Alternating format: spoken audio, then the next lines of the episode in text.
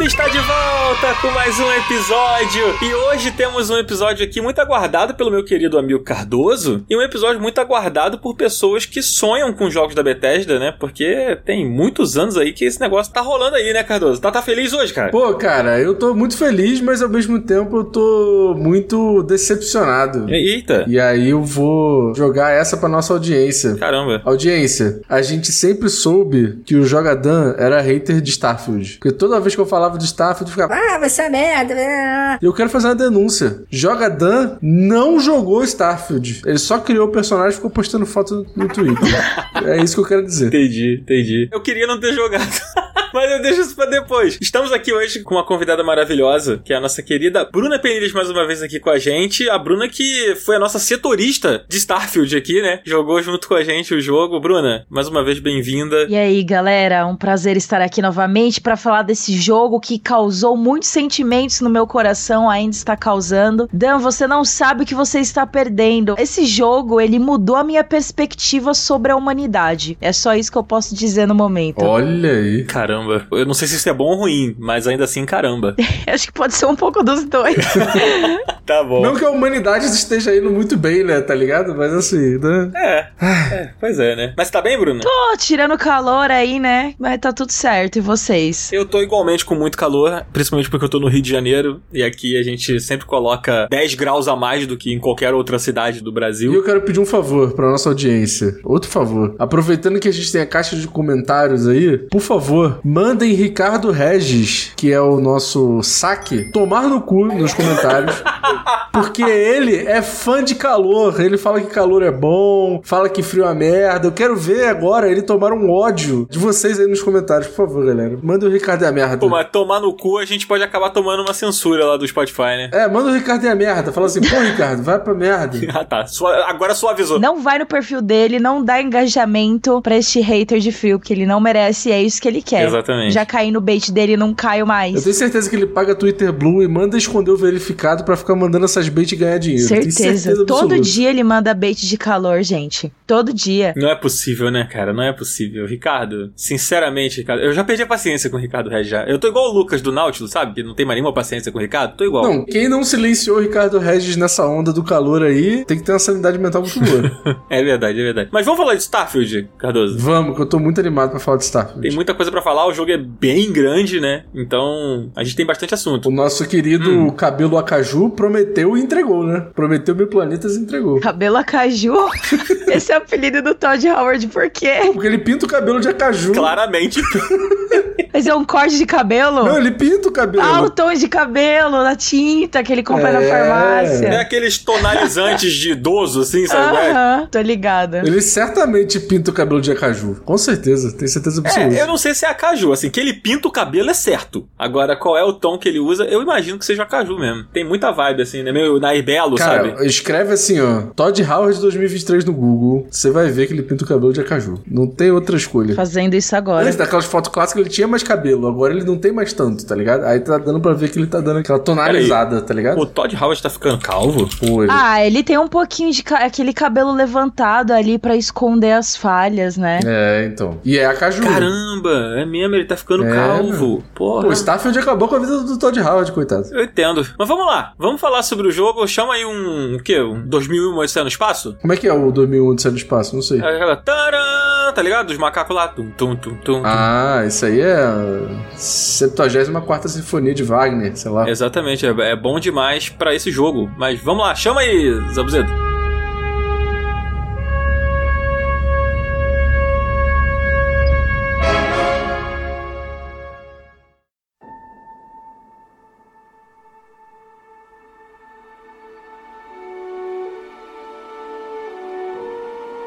Vamos falar de Starfield então, a gente tem muita coisa para falar aqui, mas eu acho que Cardoso, Bruna, a gente primeiro precisa explicar para quem tá chegando agora aí, para quem tá querendo viajar por esse mundo, por esse universo de coisas que é o Starfield. Do que se trata, Cardoso? Starfield. Cara, Starfield é o novo RPG de mundo aberto da Bethesda. Primeira IP nova em mais de, sei lá, 25 anos? Eu acho que é isso. E assim, quando o Todd Howard ele pensou tudo que ele queria fazer com a Bethesda, ele pensou em três tipos de universo diferentes, né? Um que é o universo do Elder Scroll, outro que é o universo do Fallout, que é aquele universo em que tudo foi pro caralho por causa das bombas atômicas e tal. E ele também queria fazer um jogo espacial, e aí ele decidiu fazer o Starfield. Então, assim, é a primeira vez que a Bethesda faz uma nova IP em muito tempo, e é de fato um RPG de mundo aberto, denso, assim como a Bethesda sempre fez aí nesses últimos anos. É, vale lembrar que o, o Fallout e o Elder Scrolls já era uma franquia quando o Todd Howard entrou na Bethesda, né? Tipo, o Starfield é, é meio que o projeto pessoal do Todd Howard, né? O negócio que ele gostaria de realizar. Ele já falou isso em entrevistas, né? Quando ele entrou, ele já idealizava fazer o Starfield, mas precisava de tempo, né? Precisava de tecnologia, precisava evoluir, precisava em pensar, entender as coisas e demorou todo esse tempo aí que o Cardoso falou. Eu não sei há quanto tempo o Todd Howard tá na Bethesda exatamente. É, eu sei que o Starfield em tese tá em desenvolvimento há 25 anos. Assim, lógico que tem o tempo de desenvolvimento de verdade e tem o tempo que eles, tipo assim, ah, meu sonho é fazer o jogo e tal. Mas aí são 25 é, eu acho anos. que o, o conceito nasceu há 25 anos, né? O conceito do que seria o jogo, né? Exato. É. Mas a gente teve aí anos de espera, né? Foi em 2018 que a Bethesda mostrou aquele logo do Starfield naquela conferência que também foi mostrado o Elder Scrolls 6. E desde então o jogo ficou aí num certo silêncio, né? E a gente esperando, e aí começaram a vir as promessas, começaram a vir os trailers aí de um tempinho mais pra cá. Muita coisa, né, Bruna, que foi prometida, muitos planetas, exploração, muita variedade de gameplay, opções e coisas, né? Isso tudo foi prometido, né? Muita falação, como o Todd Howard gosta de fazer, ele promete muita coisa com aquela cara de simpático dele, que você quer acreditar em tudo que ele tá falando, mas ao mesmo tempo você sabe que você não pode acreditar, que você tem que tomar um pouco de cuidado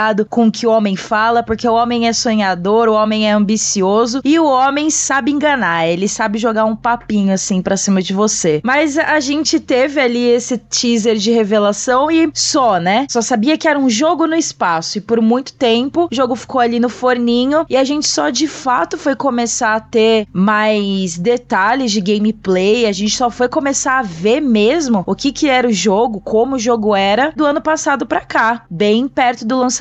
O que eu acho que é algo que todos os estúdios deveriam fazer, inclusive. O próprio Todd Howard reconheceu que eles anunciaram The Elder Scrolls 6 cedo demais com aquele teaser mequetrefe. O jogo vai sair para a próxima geração de consoles, provavelmente. Então, acho que quanto mais tarde anunciar o jogo, melhor para todo mundo. Mas eu acho que Starfield acertou aí nesse ponto de segurar o máximo de informações possíveis para mais próximo do lançamento, que é algo que a Bethesda até já fez várias outras vezes, né? Em várias E3 aconteceu uhum. da empresa anunciar um jogo novo que sai daqui a três meses. Eu acho que nisso eles mandam bem, pelo menos. Sim, não, eu tenho uma teoria de que foi culpa da Xbox esse negócio de anunciar o, o Skyrim 6 ah, aí. sim. Foi culpa da Xbox que queria, tipo assim, pô, ter um jogaço para mostrar logo de uma vez. Só que eles mostraram que é que nem o Fable, por exemplo. O Fable eles mostraram, tipo, um, um teaser muito legal, mas morreu. Ninguém nunca mais ouviu falar de Fable, né? Mas por que culpa da Xbox? Porque 2018 a Xbox não tava ainda em conversas com a Bethesda. Mas foi 2018 que mostraram o The Elder Scrolls 6? O teaser, o teaser foi. foi. O teaser foi. Ah, eu achei que já era depois que a Xbox tinha comprado. Não, não, foi antes. Tanto que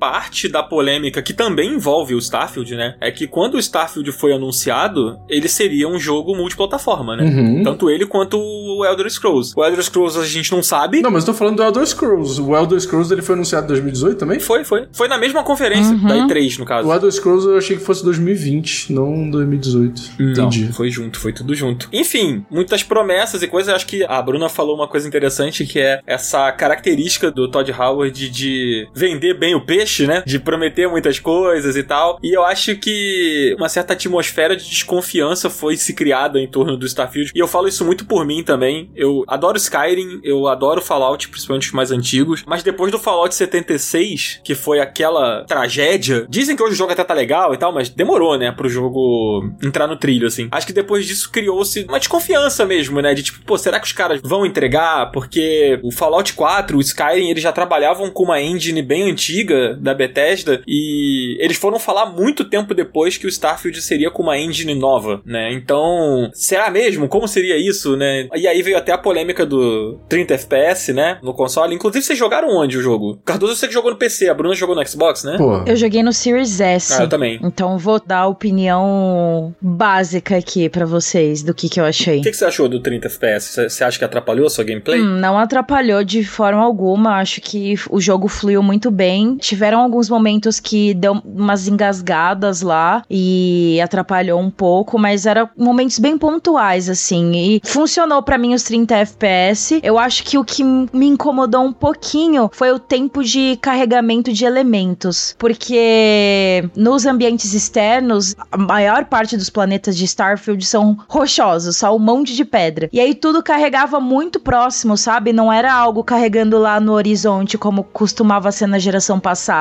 Era tudo carregando na minha frente, assim, umas pedras. Eu olhava pro chão, tinha pedra pipocando. E aí isso me incomodou um pouco. E a falta de textura dos ambientes externos também me incomodou bastante. Mas aí eu não sei se é um. Enfim, acho que já foi uma decisão previamente feita, né, pro console aguentar tudo ali bonitinho. Agora, os ambientes internos, as salas, as naves, nada a reclamar. Super bem definido, lindíssimo. Nossa, é maravilhoso. Eu não tive nenhum grande problema assim. Eu só tive muito crash, gente. O meu jogo crashou umas 15 vezes, pelo menos. Caramba. Toda vez que eu alternava entre menus, às vezes de forma muito rápida, o jogo ficava com tela preta e eu tinha que reiniciar o jogo. Às vezes ele fechava sozinho, às vezes ele só travava na tela preta, até demorava para abrir um pouco o menu do Xbox. E acho que esse foi o problema mais complicado, assim, que eu tive. Comigo não deu tela preta, mas aconteceu mais de uma vez de eu ficar preso no cenário. Ficar preso numa pedra, teve uma vez que eu tava dentro de uma base e o meu personagem ficou preso, literalmente engasgado num corrimão, assim, porque eu fui me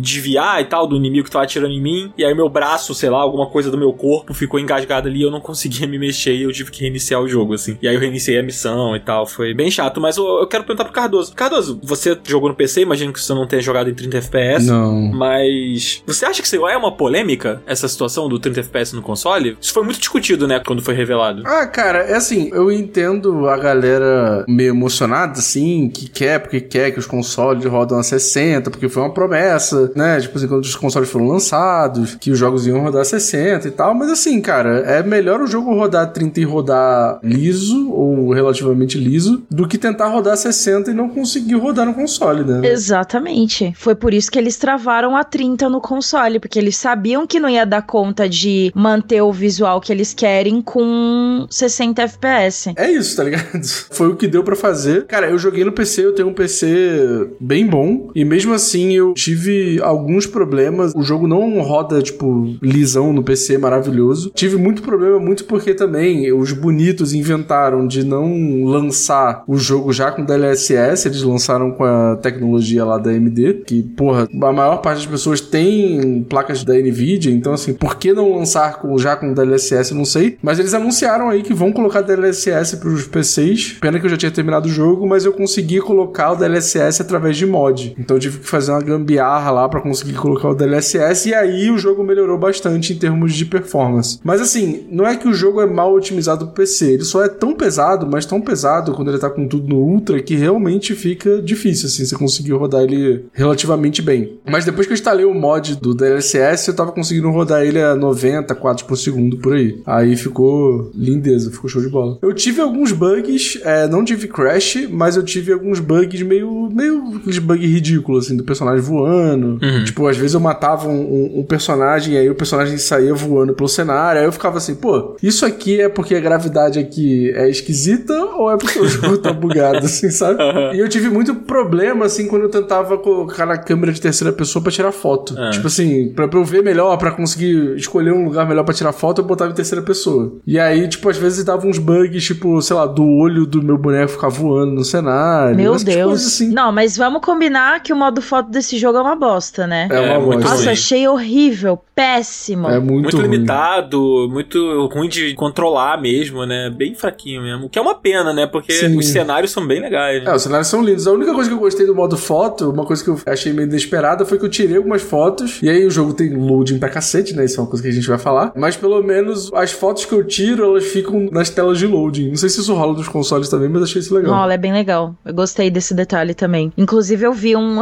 um, um tweet ridículo de um gringo é, que tava mostrando o jogo pra namorada, de repente foi pra tela de loading e a foto era ele, tipo, com a cara na bunda de uma personagem, alguma coisa. Nossa. que ele não sabia que isso acontecia. Então ele foi flagrado aí na- nas atitudes quinta série. Meu Deus do céu. eu quero fazer uma pergunta aqui. Acho que essa pergunta todo mundo pode responder. Todo mundo jogou Skyrim aqui, né? Sim. Joguei. Mas parece que foi em outra vida, muito viu? tempo. Já adianto. Exato. É, houve muito esse comentário na internet, né? De até pessoas, acho que numa tentativa meio de diminuir o jogo, talvez, o que eu acho uma grande bobeira. Mas ele é um Skyrim no espaço ou ele é outra coisa? Ah, é difícil. Eu acho que ele, obviamente, bebe da fonte de Skyrim em alguns aspectos, porque, né, mesma empresa. Mas eu acho que ele é mais do que Skyrim. Porque ele é mais ambicioso do que o Skyrim. Porque ele tem toda a exploração espacial e tal. E eu acho que em termos de história, ele é mais do que Skyrim também. Eu não vou dizer que ele é melhor do que Skyrim, porque isso é um- uma declaração muito ousada. Eu não acho que tenha chegado a essa conclusão ainda. Mas ele é maior em tantos sentidos, sabe? Talvez não tanto em combate, mas em termos de narrativa, ele é maior do que Skyrim. Ele é mais complexo do que Skyrim. Os diálogos são melhores, são mais densos. Então, eu acho que é uma comparação muito simples e fácil de se fazer, sabe? Uhum. São coisas diferentes, assim, tipo,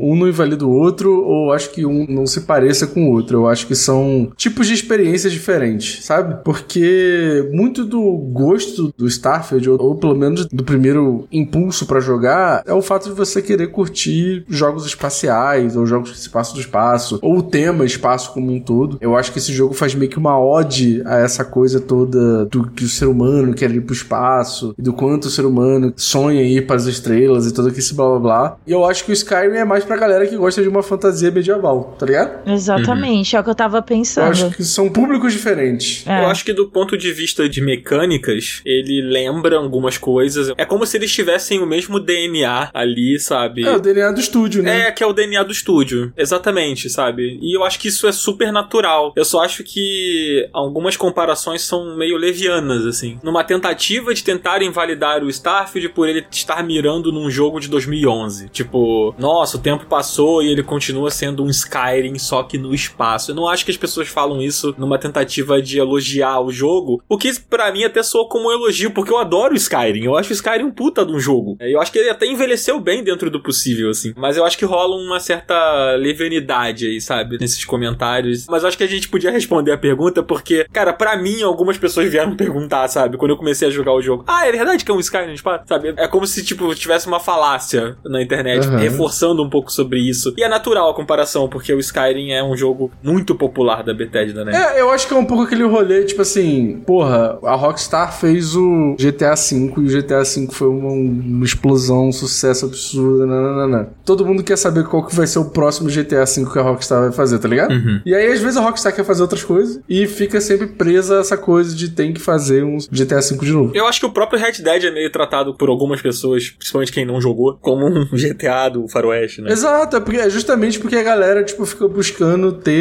de novo aquela experiência que ela teve com aquele outro jogo, sendo que são experiências diferentes, né? Justo. É, muita gente que fez essa pergunta, eu acho que fez também com a intenção meio assim de saber se vão gostar de Starfield tanto quanto gostaram de Skyrim, porque Skyrim ainda é um jogo muito amado, é o jogo favorito de muita gente, marcou muita gente. E eu acho que quem gostou de Skyrim não necessariamente vai gostar de Starfield, porque é o que o Cardoso falou, eles são experiências diferentes. A gente tem ali alguns DNAs da Bethesda, mas a única coisa que realmente há em comum entre eles é que eles são RPGs em mundo aberto. Um fator assim bem comum entre eles é que eles dão bastante liberdade para você explorar aquele mundo que eles oferecem do jeito e na ordem que você quiser. Pronto, acabou por aí. Depois disso tudo muda. Então, é por isso que não dá para falar que se você ama Skyrim, você vai amar Starfield também, porque são contextos completamente diferentes e não tem nem como comparar. É bem diferente. É, eu acho que tem o DNA, mas ele é diferente até nesses aspectos meio básicos, né? Que tipo, é um RPG e tem exploração e é mundo aberto e tal. Tipo, a, a forma como ele faz essa exploração, a forma como ele constrói os mundos é bem diferente, assim, se você botar um do lado do outro, sabe? Acho que muito porque a tecnologia também hoje é diferente. Talvez o Skyrim fosse mais parecido com ele se tivesse saído agora, sabe? Já que a Bruna puxou sobre os mundos e tal, vamos falar sobre isso. Mas antes, Cardoso, a gente tem um recado muito importante para dar aqui pra nossa audiência, não é mesmo? A gente tem um recado muito importante. Olha só, rapaziada. Não estamos batendo nossa meta para fazer o Disc Up, ou seja, não teremos Disc Up esse mês. E a pessoa que pode ajudar a fazer a diferença, a pessoa que pode ajudar com que a gente consiga fazer o Disc Up, é você que está ouvindo. A partir de 5 reais você consegue ajudar a gente lá no catarse.me barra up para que a gente consiga bater essa meta do Disc Up e também a gente continue existindo saudavelmente aqui, não tem que ficar correndo atrás de, de patrocinador, de dinheiro que nem um maluco, porque temos nossos trabalhos e fica muito difícil. Então, por favor, passa lá no Catarse, dê uma ajudinha pra gente, você pode ajudar a partir de 5 reais, que é um valor, pô, não dá nem pra comprar uma Coca-Cola, nem um, uma batata no McDonald's. E você vai ter acesso a conteúdos exclusivos, assim como o Versus, o último Versus que eu e o Dan a gente gravou, a gente debateu sobre qual é o melhor sanduíche do McDonald's, um debate super importante, levando em consideração o momento que estamos no mundo agora, né, no planeta, então... Certamente. Eu acho que vale super a pena vocês darem uma olhada lá e apoiarem a gente. E se caso você não consiga apoiar, manda pra um amiguinho, aquele amiguinho que você sabe que tá com dinheiro, que, pô, gasta mó dinheirão saindo todo final de semana, você, pô, cara, tem como tu dar um apoio pra essa galera aqui, pô, em vez de ficar gastando teu dinheiro com palhaçada? Então, ajuda nós aí, por favor. É tipo, sei lá, se você é amigo do Jim Ryan, por exemplo, né, que tá saindo aí da Sony, pô, o cara vai receber aí uma grana maneira, né, que tá saindo aí, vai se aposentar, você fala com ele aí, pô, o cara tá aposentado agora, entendeu? Aí... Acabou de assinar com o Vascão, tá com É, dinheiro. pô. então é isso. Falando em Vasco, vamos falar sobre o que que tá rolando em Starfield. Bruna, qual é a trama do Starfield? A gente falou aqui um pouco sobre o que que é o jogo, mas muito desses RPGs da Bethesda, principalmente os da Bethesda, giram muito em torno da sua história, né? Do que move a narrativa do jogo. O que que tá acontecendo em Starfield? Vou dar uma resumida porque eu acho que É, é bem, bem pouca profundo, né? coisa, é pouca coisa foi divulgada e acho que quanto menos você souber antes de jogar é melhor. Mas basicamente a humanidade conquistou novos planetas, novos sistemas solares próximos ao nosso sistema solar. Não vou falar o que aconteceu com a Terra, você descubra sozinho. E você, seu personagem, entra para um grupo chamado Constelação, que é uma organização sem fins lucrativos que basicamente quer desvendar mistérios do universo, levar a humanidade para um novo nível de descobertas e evolução e tudo mais. E sua principal missão é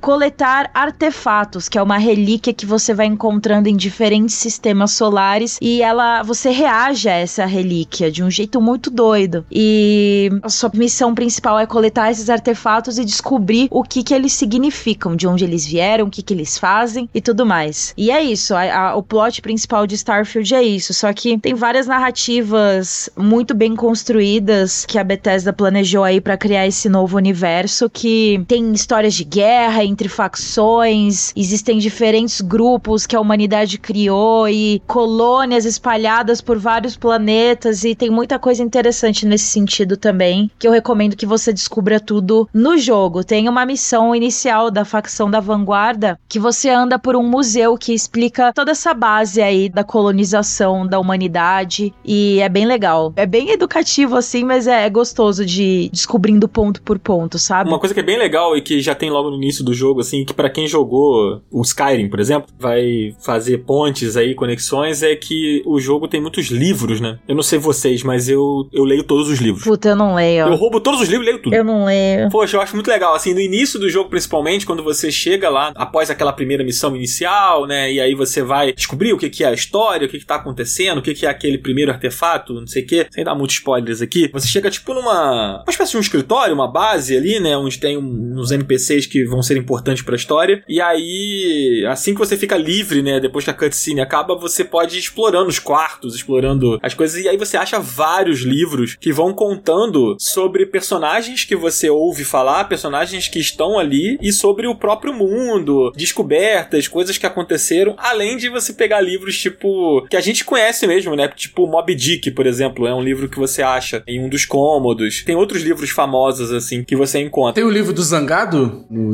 Starfield? Tem, tem o livro do Zangado falando sobre como ser um gamer, né? Da hora. É, esse aí tá lá. É que esse é imperdível, né? Óbvio que Tá, Esse tá é, na mesma certamente. prateleira de Moby Dick, o Iluminado, Exato. o Príncipe de Maquiavel, não sei. Eu preciso soltar uma curiosidade. Hum. É. Já que vocês mencionaram esse livro, eu tenho ele aqui. Que isso? Não Não acredito, por acredito. vontade própria, não foi por escolha. E ele é autografado com o meu nome, ok? Que isso? Bruna é fã do Zangado, mano. Olha aí, ó. Caramba. E eu acabei de dizer que não foi por escolha. Eu só ganhei. Sei. Foi assim que você aprendeu a ser gamer, Bruno? Foi assim, meu, que eu aprendi a ser gamer e conquistar várias minas aí, meu. Caraca, incrível. Você já leu ele inteiro, né? Assim, Ah, algumas vezes. lógico que não, eu só descobri o conteúdo dele quando bombou lá na internet. Tudo bem, Bruno. É o seu livro de cabeceira. A gente não vai É, te julgar. isso aí. entendeu? É, que isso. É, Imagina. É meu guia.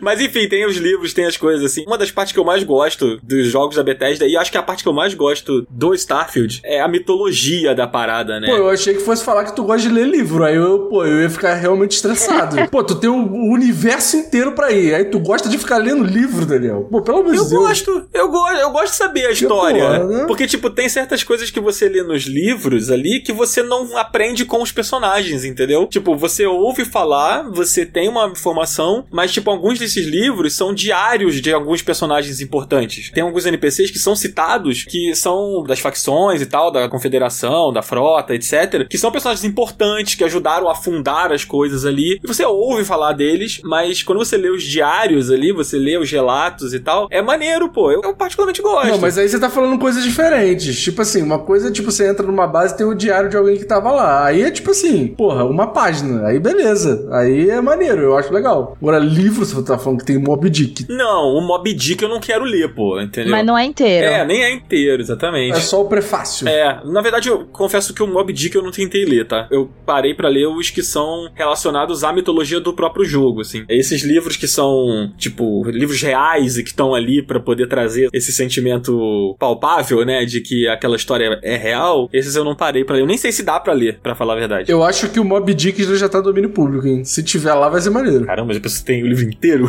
Seria eu acho que não, incrível. eu acho que não deve ter, não. Pô, os caras fizeram mil planetas, o que, que tem que copiar e colar um PDF Mil do livros, Mob né? Dick Por que e não colocar mil lá? É, é, exato. Justo, justo. Mas, Cardoso, fala um pouquinho pra gente sobre as facções, essas organizações e tal que compõem o mundo de Starfield, né? Porque a gente começa como um minerador, né, cara? Esse momento que a Bruna comentou, que é o iníciozinho do jogo ali, a gente é um minerador numa missão e aí as coisas vão acontecendo, né? Sem entrar em muito spoiler, assim. É, o, o começo do jogo é bem eletrizante, né? Isso a gente pode concordar aqui, que tipo assim... É bem legal. Em cinco minutos tudo acontece e já vai pro espaço e seja feliz e etc. Isso é muito legal. Mas o que acontece? A ideia do Starfield, é a mitologia dele e até linha... Isso não é spoiler porque saiu na linha do tempo do jogo até antes do jogo sair. A ideia é que assim, ele se passa no nosso universo, no nosso mundo, só que no futuro. É tipo uns 500 anos à frente? Não, Uma coisa assim, né? Não, 330 anos. Ah, tá, tá. O Starfield começa em 2330. Tá. Então é 2003 anos, sei lá. Não, 303 anos, sei lá. Assim. Ninguém aqui sabe fazer conta, cara. A gente vai acreditar em qualquer número Eu acho que que é você fala. 300, 300. Não, eu acho que é 303. Ele tá em 2023. 307. 307 anos. Daqui pra frente. Daqui a 307 anos. É, e aí, porra, acontece aquela coisa que a gente sabe como é que a humanidade é. Então, assim, a gente saiu da Terra, mas nada mudou, porque só tem filha da puta nesse mundo. E aí, todo mundo se dividiu em várias facções, em vários planetas diferentes, em vários setores do universo. Então, a gente tem a Vanguarda, que é essa primeira facção que a gente citou aqui, que é uma facção que pertence à União das Colônias. A União das Colônias é um- uma parada meio os Estados Unidos do universo, sei lá, alguma coisa assim. É. Tipo, É. eles são todos certinhos e... O jogo, ele praticamente deixa claro que, tipo, os Estados Unidos venceu, né? É um negócio bem assim. Exato. A gente tem a Confederação Freestar, que é tipo o outro lado, assim, da coisa. Não vou explicar muito o que é a Confederação Freestar, porque eu quero muito que vocês vão lá pra ver, mas é tipo assim, cara, existe um pedaço do universo conhecido, é, que é a Confederação facção Freestar controla ali, mais ou menos, as leis, as coisas, existe uma parte que a vanguarda controla. E aí tem também as indústrias Ryujin, que é uma parte meio corpo do jogo, que é meio corporativo e tal, que tá numa cidade lá chamada Neon, que é legal também vocês conferirem. E tem a Frota Escarlate, que são os piratas do espaço, que você encontra eles em vários momentos aleatórios do jogo, porque eles estão, sei lá, descendo no mesmo planeta que você, ou você vai para alguma lua e aí você encontra uma base deles e tal. E tem essa galera aí para você encontrar e você pode viver coisas com eles também, e é muito interessante. Os Varan lá, eles não são considerados uma facção também? Não, porque você não consegue chegar até eles. Ah, não tá. tem como você chegar até eles. Eu acho, eu sinto, no fundo do meu coraçãozinho, que vai ser a DLC. Você encontrar a Casa Varan. Faz sentido, mas eles são considerados uma facção. Tipo, a gente não pode entrar, mas eles, na história, eles são considerados uma facção, né? Eles são mais uma religião, talvez. É. Mas assim, eles têm uma coisa meio armada também e tal, mas é. Tipo uma seita, né? É, tipo uma é, seita. É. Isso, boa, boa, boa. É exatamente isso. Justo. Eu não quero entrar na mitologia dos Varan porque é muito legal a mitologia deles e quando você descobre a história e tal, é muito legal. E uma coisa que eu não lembro, quando a gente cria o nosso personagem, eu já tô até pulando um pouquinho a pauta aqui, né? Mas quando você cria o personagem, você pode escolher, tipo, o seu background, né? Você pode escolher Sim. ali suas origens. E, se eu não me engano, essa é uma que você consegue colocar, né? Tipo, uma religiosidade do seu personagem. Eu não lembro se tem como colocar a casa Varan, não, será? Não é a casa Varan, até porque tem o Matheo lá da constelação, que ele é uma pessoa religiosa, mas é outro tipo de religião. Ah, tá. É. Entendi. Então tô confundindo, né? É. E uma pergunta, gente, assim, para vocês que já terminaram o jogo e tal. Como vocês sentem que é a melhor forma de você aproveitar toda essa mitologia? Tipo assim, o jogo te oferece muitas formas de jogar, né? Você pode, sei lá, escolher uma dessas facções, se aliar a elas e, e viver aquela história ali em paralelo à história principal, ou você pode só seguir a história principal. Bruna, para você, como foi essa experiência para você? Como você sente que é a melhor forma de aproveitar, assim, pelo menos na sua experiência? Putz, primeiro você tem que seguir a ordem ordem que você quiser. Se você quiser focar só em missão principal, beleza. Só acho que você tem que tomar cuidado, porque se você fizer isso, tipo, você vai ter um New Game Plus. Não posso entrar em detalhes. Então, a minha recomendação é: faça tudo o que você quiser antes de terminar a história principal. Tudo. Eu deixei a história principal para depois, porque eu comecei a encontrar missões secundárias uma atrás da outra e era uma mais interessante do que a outra. E eu teve uma hora que eu falei: Meu Deus, eu não sei o que eu faço, que eu quero fazer fazer tudo ao mesmo tempo, menos a história principal. E é tudo muito denso, então eu recomendo que você faça o máximo possível de missões secundárias. Não precisa ficar lendo livro igual o Dan. Se você tiver essa paciência, leia. Eu juro que eu queria ter essa paciência, mas eu não consigo. E de parte de história, eu acho que é isso. Faça o máximo que você puder, porque vale a pena. Tenta descobrir tudo que você puder das facções que a gente mencionou. Você pode entrar em mais de uma facção, você pode participar de todas elas, que não vai dar nenhum problema. E acho importante todo mundo saber também que cada história de facção, cada missão própria de facção, é praticamente um jogo dentro de um jogo. Porque é tudo muito legal e muito bem explicado. E tem vários personagens que você só vai conhecer dentro dessas missões. Então eu acho que vale a pena você aí ficar disposto a realmente explorar as missões secundárias. Se você for só com o objetivo de fazer a missão principal, aí vai ser uma bosta, porque sinceramente o que mais me cativou foram as missões secundárias nesse jogo. É legal porque a missão secundária ela passa uma sensação de propósito a mais ali, né? É como se você estivesse dando personalidade para ele através dessas missões secundárias, enquanto na missão principal você só segue o que o jogo quer, né? Eu fico com essa sensação no Starfield. Cardoso, você quer falar? Cara, eu quero. Eu fiz um caminho muito doido jogando, porque assim, o jogo ele, ele meio que tenta fazer com que você siga um caminho ali da vanguarda no começo, porque é uma das primeiras cidades que você vai. Mas como eu tava muito ansioso para ver tudo, a primeira coisa que eu fiz foi tipo assim: ah, beleza, aqui é a missão principal. Não vou fazer isso. Tipo, eu demorei muito tempo para começar a fazer a missão principal. Eu fui pulando de sistema para sistema, de planeta para planeta, porque eu queria ver tudo que tinha ali. Cara, a minha dica é tipo assim: faça todas as facções. É um jogo dentro de um jogo, como a Bruna falou, mas para mim são as missões mais interessantes, são as missões mais legais. Não perca muito tempo explorando, porque a gente vai entrar nisso, mas eu acho que a exploração é uma das partes que mais me broxou assim no jogo. Mas, cara, as missões são muito interessantes, os diálogos são muito legais. Então, tipo, foca nisso e deixa a história para depois, sacou? Justo. Entrando sobre o nosso personagem, sobre aquilo que a gente tava comentando agora há pouco, vocês sentiram assim, que tipo, tem a criação de personagem, você coloca lá as suas origens, você coloca as suas habilidades, né? E com o tempo você vai evoluindo, como todo bom RPG, você vai poder é, até mudar de ideia daquilo que você tava fazendo no início e passa a fazer de um outro jeito. Ah, vou evoluir mais essa característica do que aquela. Mas vocês sentem que vocês têm um controle sobre o personagem, assim, tipo, Cardoso? Você se sentiu você mesmo nessa história? Tipo assim, ah, eu, meu personagem é o que eu gostaria que ele fosse. Você conseguiu fazer isso? Conseguiu ter essa sensação? Cara, eu vou falar uma perspectiva muito pessoal aqui. Normalmente você não tem como criar personagem gordo nos videogames. Então, assim, Baldur's Gate, que tava todo mundo. Nossa,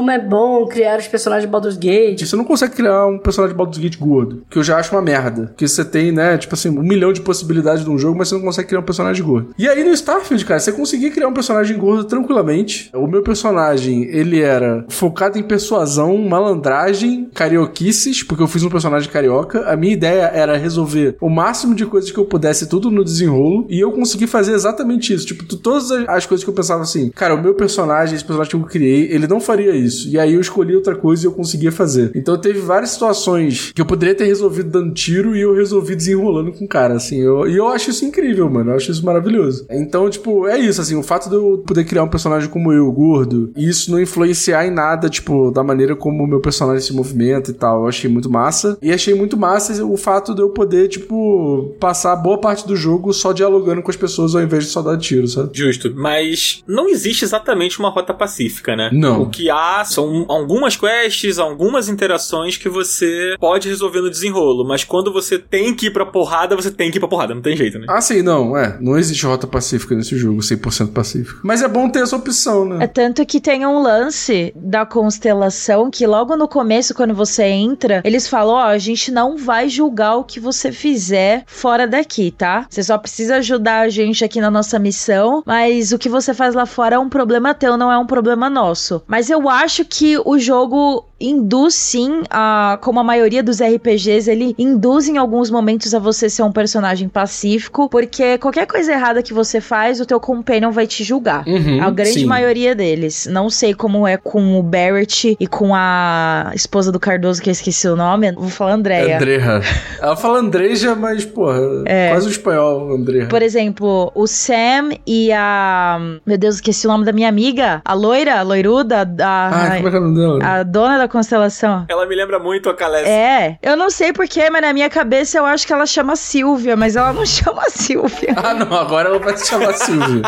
É, Meu agora é o nome oficial. Deus, eu esqueci o nome dela. É Sarah o nome dela. Enfim, eu, eu acho que em alguns momentos, assim, principalmente nessa parte de escolhas e diálogos e tal, tá sempre ali aparecendo, né? Fulano gostou de ver, Fulano não gostou nem um pouco. Sim. Isso é algo que me preocupa. Isso é interessante, né? É, principalmente na parte de relacionamento que a gente vai falar depois, isso me preocupa um pouco. Mas eu senti que eu consegui ser quem eu queria ser, porque essa árvore de social, ela mexe muito com o diálogo do jogo. Sim. E o diálogo do jogo, ele já é muito bem elaborado, gente. Eu acho que de todos os RPGs que eu joguei até agora, não joguei Baldur's Gate 3 ainda, que eu sei que é muito bom nesse quesito também, eles dão opções boas de diálogo. Não é aquela frase escrota ou simples ou que não tem nada a ver com o que você quer, que parece ser uma coisa, mas quando você escolhe ela é outra coisa. E são opções muito diferentes uma das outras e algumas são engraçadas, algumas não levam a nada, mas definem um- muito bem o que você quer dizer no momento. Nossa, eu achei muito bem elaborado e esse lance de escolher o histórico do personagem eu achei muito legal também pra experiência, porque uma das coisas que eu escolhi foi pra ter pais vivos. E aí você tem que pagar uma mesada de 500 moedinhas pra ele por semana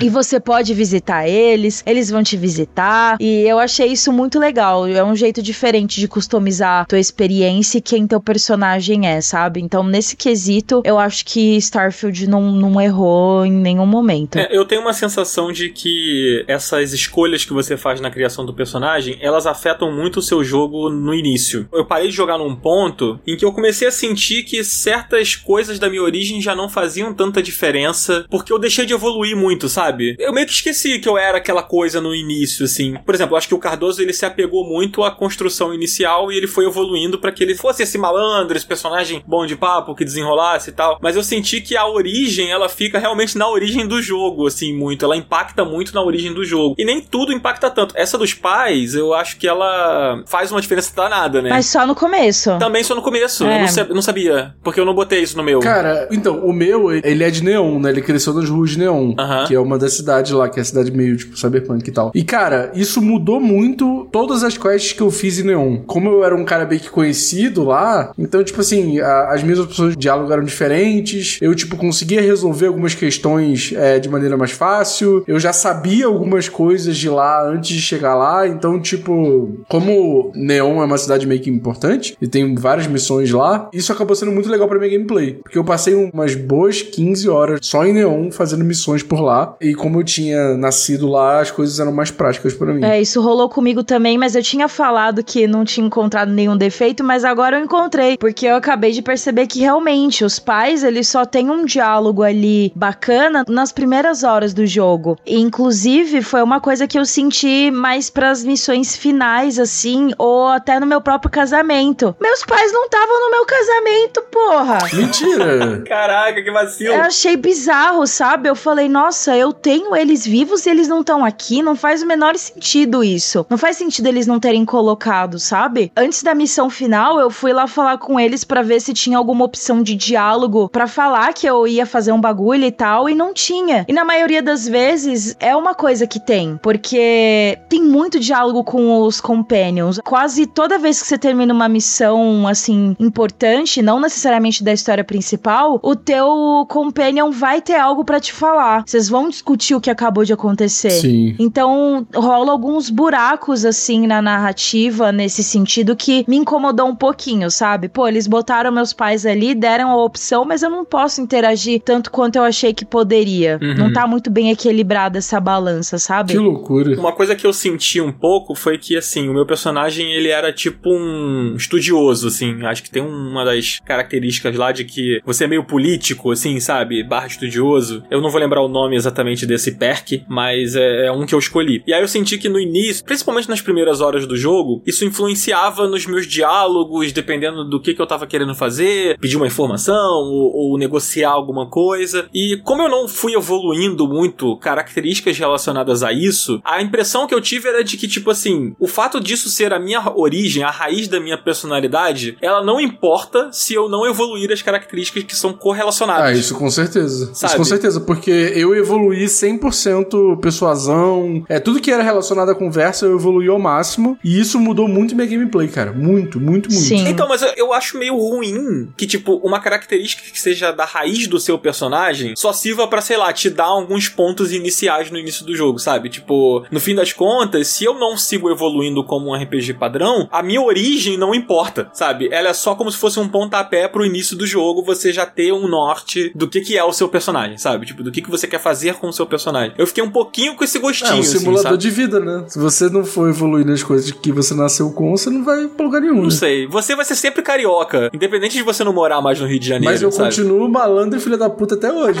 entendeu? Eu continuei evoluindo isso. Meu trabalho hoje, atual, é ser produtor. O que que não é um produtor além de um malandro? Entendi. Que tem que ficar resolvendo as coisas. É isso, mano. Entendeu? Entendi, entendi. Faz sentido. Vocês querem falar sobre relacionamentos? Sim! Lógico, lógico.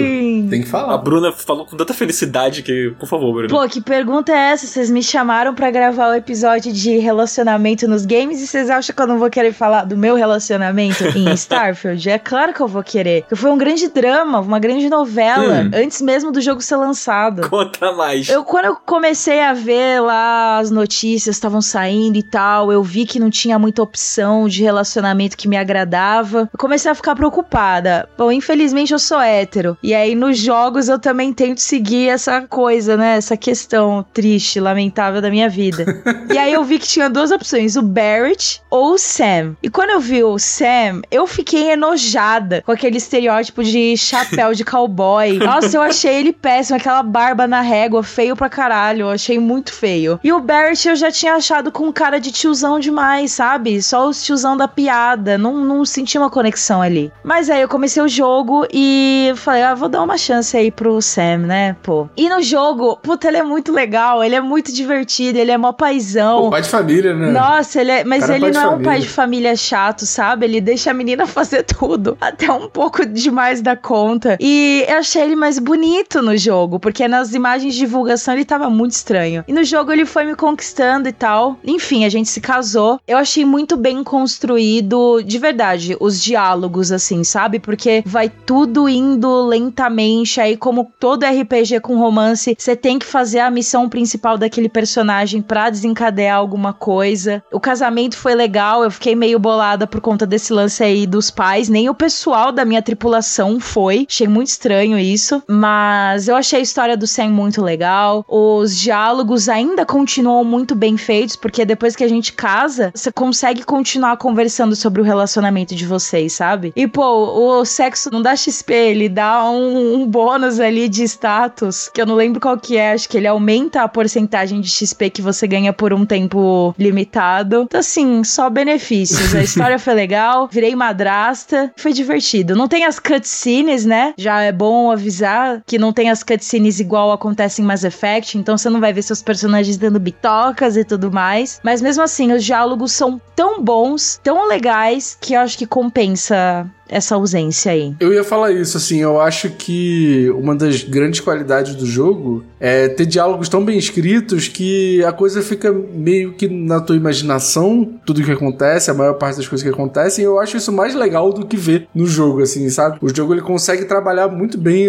esse lado criativo que é meio que por nossa conta, assim, eu acho isso muito legal. Eu tive um relacionamento com a Andreja, Andreja, sei lá, e cara, foi maravilhoso porque ela é uma personagem muito diferente das outras pessoas na constelação. E, cara, o casamento com ela é muito diferente, porque eu vi pessoas que casaram com a Sarah e eu vi pessoas que casaram com o cowboy aí, que esqueci o nome de novo. Sam. Sam, isso. E, cara, é porque eu não quero contar o spoiler. Mas existe uma coisa nela que faz ela ser uma pessoa diferente dessas outras pessoas. Eu senti que existe ali uma conexão profunda porque ela vem de outras vivências e é interessante o quanto ela conta sobre a mitologia dela e quanto essa mitologia dela conta sobre aquele mundo. E eu achei isso muito foda, muito interessante. E é legal porque, assim, essa galera da Confederação, eles são muito diversos, né? Eles são muito diferentes. Então, com cada um ali que você puder se relacionar, com quem você vai tentar se relacionar, você vai ter uma experiência muito diferente sobre o que aquela mitologia ali ela tem pra te contar. Então, tem gente que ela vai vir de uma casa diferente, vai vir de uma facção diferente, vai ter uma história de origem diferente e tal. Então, com quem você decidir ali que você vai ter uma relação, você vai ter uma, um vislumbre de como é que são esses personagens, de onde eles vêm, como é que eles vivem e tal. Isso é muito maneiro. Eu curti bastante. Eu acho que é essencial pro jogo, assim, pra experiência do jogo, você ter um relacionamento. É, e não só os diálogos de relacionamento, mas os diálogos gerais de relacionamento com os seus aliados também são muito bem escritos, né? Sim. Acho que pra um RPG com a densidade do Starfield isso é super importante pra você se manter dentro da parada, né? Vamos falar um pouquinho sobre a jogabilidade. A gente deu um contexto aqui de personagem, de mundo, de mitologia, mas tem muitas coisas que você pode fazer na jogabilidade, né? Você pilota, você explora, você luta. Eu queria puxar o combate logo de cara, que é um aspecto que eu não gostei, que eu fiquei bem frustrado, na verdade, logo no princípio do jogo. Eu tenho uma teoria de porque você não gostou. Qual a sua teoria? Não, termina de falar aí que eu depois eu falo. Não, eu ia perguntar de vocês, se vocês curtiram, principalmente como funciona esse combate pra galera que não sabe como é. Como é que foi sua experiência, Bruna, com o combate? Putz, foi bem qualquer coisa. eu não achei nada de especial assim, achei o gameplay ok. Eu sei que vai ter muita gente que vai falar: Não, mas a física de Starfield muda o jeito que as balas voam no ar. Isso é incrível, ó. Mas, cara, desculpa, não é uma coisa que eu reparei durante o gameplay, tá? O jeito que as balas estão disparando. Não é. Porque, sendo bem sincera, como eu achei o combate bem bostinha e a inteligência artificial dos inimigos também é bem estranha, atrapalhada. é muito burra, é muito burra. Não é ruim, tá? Eu já vi coisas piores, porque se você não pega cobertura nesse jogo, você realmente morre. Você toma bala, eles realmente atiram em você. Mas o combate não é complexo, ele é simples. Então o que eu fiz foi ser louca, kamikaze. Com uma escopeta na mão foi a arma que eu mais usei e eu saía correndo pra atirar em todo mundo que fosse possível, assim. Então o combate se tornou um pouquinho mais desafiador pra mim porque eu tive essa abordagem, porque eu quis sair correndo igual louca. E deu certo. Morri poucas vezes, mas é isso. Eu não gostei de outra coisa que é um detalhe assim. Você tem que ser meio sommelier de armas ou ser muito bom de memória e decorar o fucking tipo de munição que a sua arma precisa, porque Tem muito tipo de munição, né? mostra. Só mostra se você entra no menu, se você abre a tua arma e lá vai estar escrito no menuzinho qual que é o tipo da sua munição. É calibre 6.6 mm, sei lá. E aí toda hora que eu ia pegar munição, eu não sabia que se aquela munição prestava pra mim ou não. Então, cara, eu fiquei sem munição nesse jogo por muito tempo, assim, em armas como fuzil e tal, sabe? Escopeta eu tinha Uhum. bala infinita, não sei como. Mas isso me incomodou um pouquinho também. É isso, o combate eu achei qualquer coisinha. Os poderes que você vai pegando ao longo do jogo, eu senti que mais me atrapalhou do que ajudou. Então, eu não odiei nem gostei. Eu só achei ok. É, na minha experiência, assim, eu, eu acho tudo muito burocrático. Tipo, o combate e o resto, na verdade, no geral, em termos de gameplay, assim, de o controle da nave, você montar a nave, né, customizar a nave e os itens, e é menu em cima de menu, e não é muito claro, e o jogo não facilita muito pra você. Pô, o que eu vi de gente, principalmente no início do jogo, falando quanto apanhou da nave na primeira vez que você entra na nave. Acho que todo mundo na minha timeline reclamou disso. O jogo, ele é pouco didático em certas coisas, assim, e por ele ser um jogo tão denso, eu sinto que no início do jogo ele pega muito pouco na sua mão nessa burocracia dele, assim. Não é que ele é um jogo difícil, ele é um jogo complexo, sabe? Uhum. É diferente, assim. Eu, tipo, a Bruna falou que não achou o combate muito difícil. Eu também não acho, eu só acho ele ruim. Acho um combate fraco. Vocês jogaram em primeira ou em terceira pessoa? Combate eu joguei em primeira, porque, nossa, a mira em terceira pessoa eu achei péssimo. É muito Mudava ruim. completamente quando eu trocava pra primeira. Uhum. É, eu joguei a maior parte do tempo em terceira pessoa. No início eu joguei até os combates em terceira pessoa, até que eu comecei a sentir a mesma coisa que eu sentia no Fallout, que o Skyrim é um jogo que eu joguei todo em terceira pessoa. O Fallout eu demorei a entender que ele era um jogo, quando eu era em combate, ele era um jogo de tiro. Então eu precisava trocar para primeira pessoa para que ele fosse mais interessante assim. E a mesma coisa aconteceu no Starfield. Quando eu passei a no combate trocar a câmera, eu tive uma experiência um pouco melhor, mas ainda assim não curto assim. E eu não gosto muito disso de tipo você ter que saber a hora certa de trocar a câmera, sabe? Eu acho meio zoado, tipo, se ele oferece a possibilidade de você jogar das duas formas, eu gostaria que as duas formas fossem interessantes. E eu sinto que é chato, é mais uma burocracia, é mais uma regra que o jogo coloca, que é tipo assim, na hora que você entrar no combate, troque para a primeira pessoa, pois assim vai ser melhor pra você, sabe? Isso me incomoda um pouco. Não acho que foi intencional. É. Não, não é intencional. Eu acho que é tipo, é uma manobra que você, como jogador, acaba encontrando pra, tipo, realizar as coisas de uma maneira mais confortável e mais interessante, sabe? Eu tenho uma teoria. Fala, Cardoso. Vocês lembram quando o Cyberpunk saiu Ah. e a galera ficou. Ai, não tem como jogar em terceira pessoa, é muito chato. O Uhum. que, que adianta eu trocar a roupa do meu personagem e eu não posso ver? Ai, meu Deus, eu queria ficar vendo meu personagem andando na rua. Ai, meu Deus, eu só posso ver quando tá no, no carro ou na moto, não sei o que, não sei o que. Eu tenho certeza absoluta que a Bethesda fez esse jogo pensando ele inteiro em primeira pessoa e depois falava assim: porra, se a gente não colocar o negócio de mudar a câmera, o povo vai encher o nosso saco. Nada a ver, mano. Que isso? O Fallout é assim e o Skyrim também, pô. o jogo é todo feito pra você jogar em primeira pessoa, mano. Tudo no jogo foi feito pra isso, cara. Eu tenho uma dúvida. Quando você vai num diálogo, você tá na câmera de terceira pessoa, ele vai pra meio que primeira pessoa Vai. e você fica vendo a pessoa falando? Ele vai, Vai, pra vai, primeira vai. pessoa. Então, é muito esquisito isso. Não faz muito sentido, tá ligado? Eu acho que eles já fazem isso pensando. Tipo, eu acho que não foi uma decisão de meio de caminho. Eu acho que eles já pensavam isso justamente pra galera não encher o saco e pra falar: ó, tá aí a opção. Se você quiser jogar em terceira pessoa, joga aí, é isso. Mas é ruim, né? Eu acho ruim. Eu tentei jogar em terceira pessoa, achei horrível. Ah, mas aí é só não jogar. Eu não acho ruim ter a opção, porque tem gente que gosta. É, eu prefiro jogar em terceira pessoa, normalmente, mas foi o que eu falei, no combate, pô, é, é impossível, mano. Principalmente se você tá numa base, num cenário que tenha muitos inimigos. Tipo, é um caos, sabe? Porque o seu personagem vira tudo duro e você se movimenta de uma maneira esquisita. É. Você agarra no cenário e você não entende porque você tá agarrando. É ruim. Ele em terceira pessoa no combate, ele é ruim. Uhum. É, é mal feito mesmo, sabe? Ele não funciona direito no combate. Pelo menos na minha experiência. Eu não sei, de repente saiu algum patch e melhorou, sei lá. Não continua a mesma coisa. É, então. continua igual. Vocês jogaram com nave em terceira pessoa? Porque Joguei. eu acabei de perceber que eu não joguei, porque eu só joguei em primeira pessoa e o combate de nave eu achei legal. Todo o painel em primeira pessoa de nave eu achei É uma obra-prima. Chegou a me dar tesão. Mentira, mas assim, eu fiquei. Nossa, eu fiquei fascinada em ver o painel, assim, o jeito que. Os barulhinhos dos botões, e aí o jeito que você tem que administrar os pontos ali, distribuir entre motor e aí em escudo e a arminha. E. Ah, eu achei muito legal. Nossa, eu achei muito legal. É muito legal. É muito foda. Eu gostei bastante disso também. Eu testei dos dois jeitos. Testei tanto em terceira quanto em primeira. Eu gosto de botar na terceira porque me lembra Star Fox. é, e aí eu sinto uma satisfação pessoal. Ai, Nintendista, que saco, hein? Chato demais.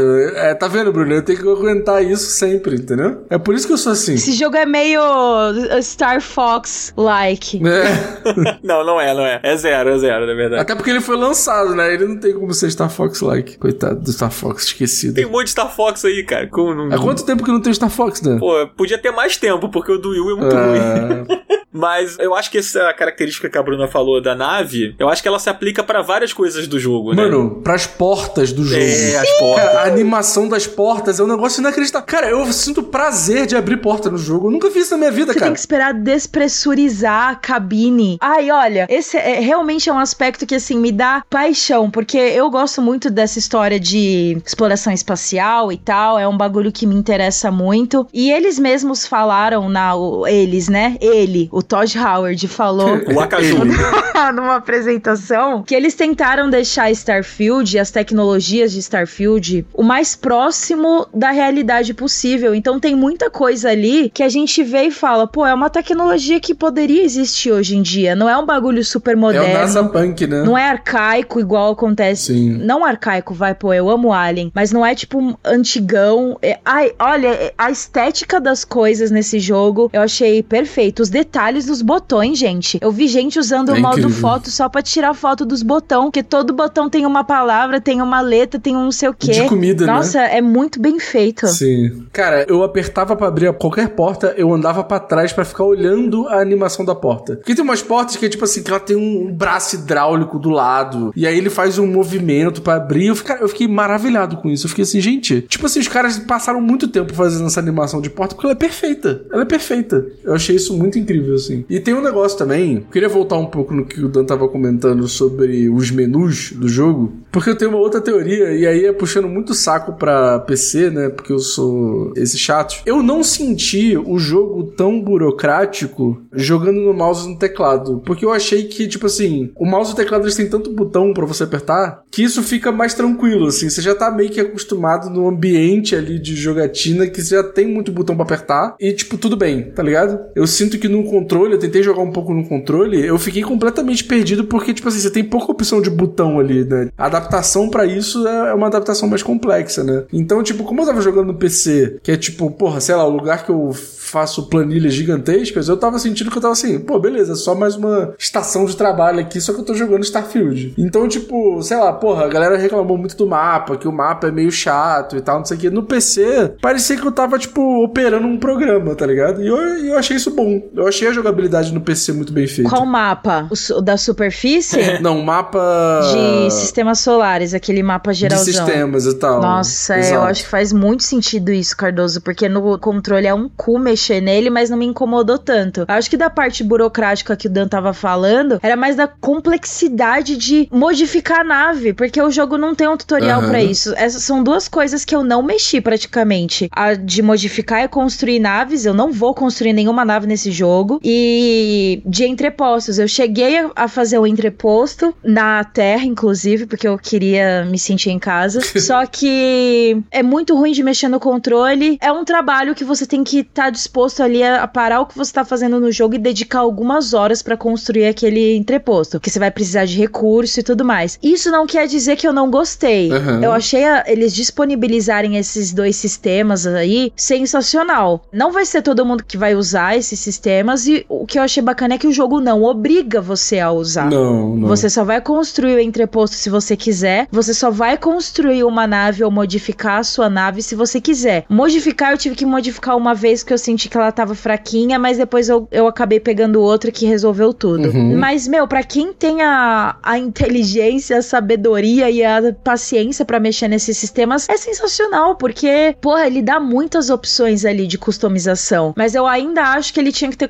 colocado um tutorial básico ali na parte de nave, porque É. eu senti que faltou. De entreposto ele até chega a explicar assim bonitinho, mas de nave eu senti que não rolou e é meio confuso. Eu acho que ele explica mal, e eu acho, quando eu falo de burocracia, assim, eu acho que é tudo muito lento, a maneira como você opera essas coisas. E aí talvez seja um pouco essa sensação que o Cardoso tá falando também, mas eu acho que mesmo que eu estivesse jogando no computador e fosse mais confortável pra utilizar essas mecânicas, não deixaria de ser chato pra mim. Eu acho chato. Eu acho que tem um realismo interessante, a coisa dos botões, a coisa da porta, etc. Mas o, o excesso de loadings, a falta de menus rápidos pra fazer certas coisas no jogo, no combate, por exemplo, eu sinto muita falta de um menu rápido mais palatável. Ah, mas você tem um menu rápido ali pras armas principais, Tem. pra granada, pra essas coisas. Você tem um menuzinho rápido. É porque aqui no teclado é o quê? Mas eu não sei qual que é o botão no. É um direcional, eu não lembro se é o de cima ou se é pra esquerda.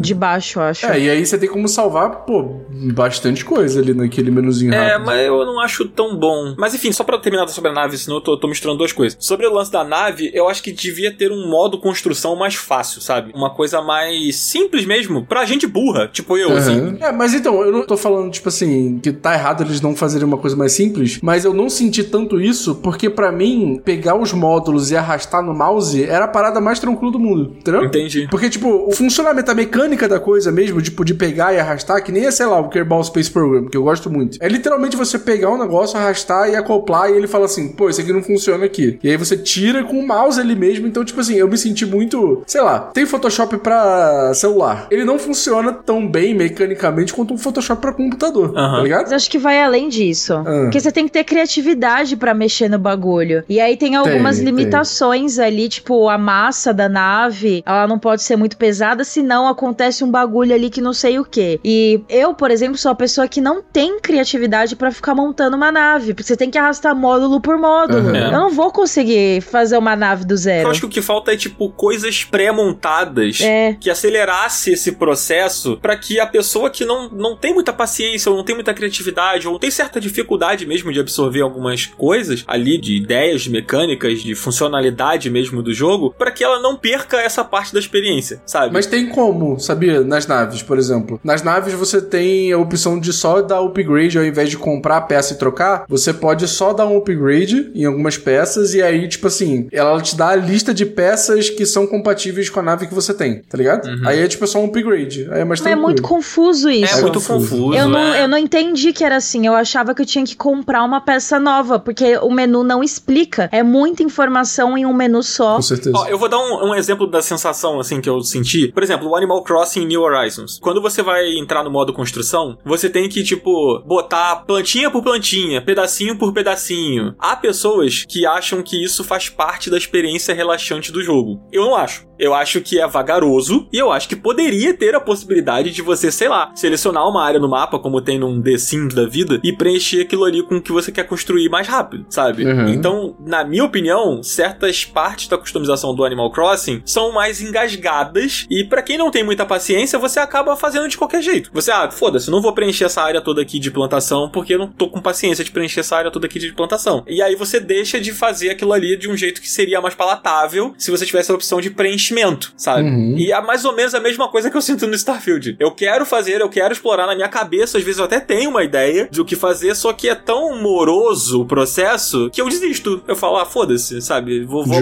vou aproveitar outra parte do jogo que é mais legal pra mim, sabe é? Tipo, e no fim das contas eu sinto que eu perdi alguma coisa. Porra, quando eu vejo os caras construindo as naves maneiras e tal, eu falo, caralho, eu nunca vou fazer isso. Foda-se, não vou. Poderia ser um pouquinho mais mastigado alguns desses processos, assim, né? na minha opinião, sabe? Aham. Não, concordo, concordo. Eu queria aproveitar esse gancho pra falar de uma coisa Hum. que eu acho que pra mim é o problema do Starfield pra mim, que é essa coisa dele, tipo, às vezes não saber se ele quer ser um simulador de viagem espacial ou se ele quer ser um videogame de viagem espacial. E por que, que eu digo isso? Tipo assim, uma das primeiras coisas que aconteceu comigo quando eu peguei o jogo pra jogar foi que eu saí do planeta que eu tava lá minerando e aí eu tinha que ir pra algum outro lugar. E aí, quando eu peguei a nave e apertei o botão pra subir, eu achei esquisito o fato de só ter um- uma cutscene da nave subindo e não eu poder apertar um botão pra ela subir. Quando eu cheguei lá em cima, eu falei: Ah, legal, eu quero ir ali com a minha nave pra ver se eu consigo chegar em algum lugar, tá ligado? Eu quero só apertar o botão de andar pra frente e ir pra algum lugar. E aí eu fiquei, beleza, apertei lá o botão, falei: Ah, a nave tá indo pra frente. Tem aquele planeta ali que eu quero chegar. Aí passaram-se 10 minutos e eu falei: Eu acho que eu não tô indo pra lugar nenhum. Porque eu tô apertando aqui e a nave tá, parece que tá no mesmo lugar. Mas eu falei: Ah, às vezes é assim mesmo, daqui a pouco ela pega um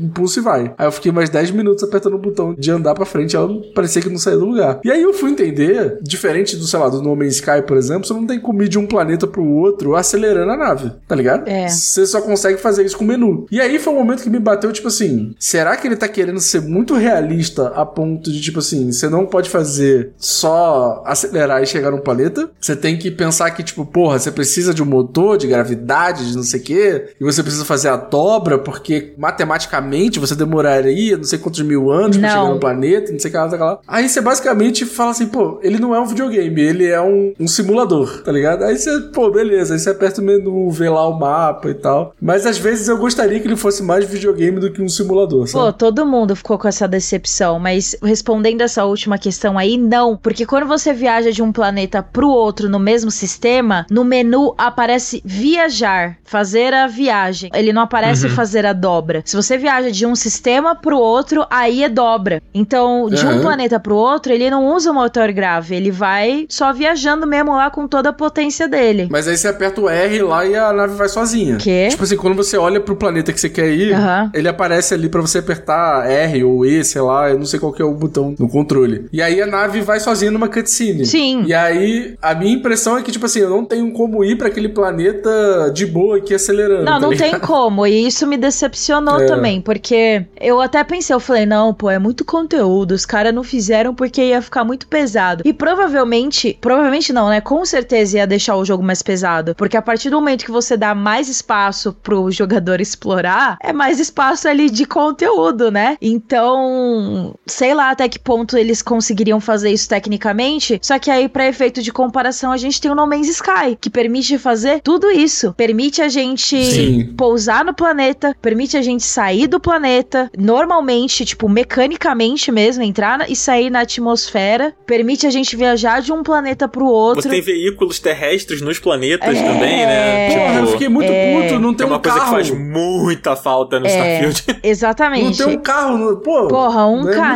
mano, isso. um roverzinho que seja. Mas até aí, pra que que serviria o carro, né? Porque a minha outra decepção desse jogo, além desse aspecto que o Cardoso falou, é porque a exploração dos planetas é muito qualquer coisa. Eu desisti de fazer. Sim. Depois de também, ver que eles também. foram muito realistas, até demais, nos ambientes externos. Sabe o que eu sinto, Bruna? Eu acho que assim, ele tem ali o fator de exploração, ele tem os planetas grandes e tal. Eu- hoje eu tenho certeza que a maior parte desses planetas foi gerado apesar deles terem dito que era manual, depois falaram que não era. Não, não tem como não ser Mano, procedural, tá ligado? que não tem seja, como, cara. Não tem como. É foda que eles venderam um peixe de que era manual e depois eles voltaram atrás. Não! Ah, não, 20%. É, só umas coisinhas aqui. Mano, nem fudendo. É 100% procedural essa porra, entendeu? Não, não é 100%, calma, calma. Não, tirando as Os cidades. planetas onde tem as cidades. Tirando as são, cidades, pô. sim, sim. Só que, cara, as cidades são minúsculas, mano. São bem pequenas. São. É. As cidades são minúsculas, mano. E aí o, todo o resto é procedural, foda-se, tá ligado? Sim, o que eu sinto, mano, esse lance da exploração é que assim, traçando um paralelo com o No Man's Sky, que eu acho muito difícil não ser traçado pra quem jogou. O No Man's Sky ele tem um aspecto muito importante que eu acho que é a base dele, que é ele é um jogo de sobrevivência. Sim. Você vai parar naqueles planetas lá e você tem que explorar, sabe? Tipo, você só não tem que explorar se a sua nave tá muito no esquema e você pode simplesmente ir embora, sabe? E normalmente não tá, né? Normalmente você para ali num planeta, você se fode que alguma coisa acontece e você vai ter que ficar ali. Você tá sempre sem gasolina, É. sempre tem uma parada pra você fazer. Aí você, sei lá, tem que pegar prata no espaço, mas você não consegue ir pro espaço porque você tá sem combustível pra você poder decolar, né? Exato. Então, tipo assim, essas camadas no No Man's Sky, elas, elas gritam muito e, e tomam muito da sua gameplay e parte dele ser tão interessante é isso. E o, o Starfield, ele não tem essa parte, porque você pode simplesmente dar um fast travel e foda-se. Sim. Sabe? Tipo, não tem por que explorar se você vai dar um fast travel, porque a, a menos que a exploração fosse muito foda, né? Sim, não, então, eu tava com a expectativa de ser um explorador espacial, porque muito do que foi vendido o jogo era tipo assim, o sonho da humanidade era ir pras estrelas, e agora você pode ser um explorador espacial. Não, não, não. Quando eu vi que era tudo procedural, as coisas eram longe pra caralho pra você chegar, tipo assim, era tudo meio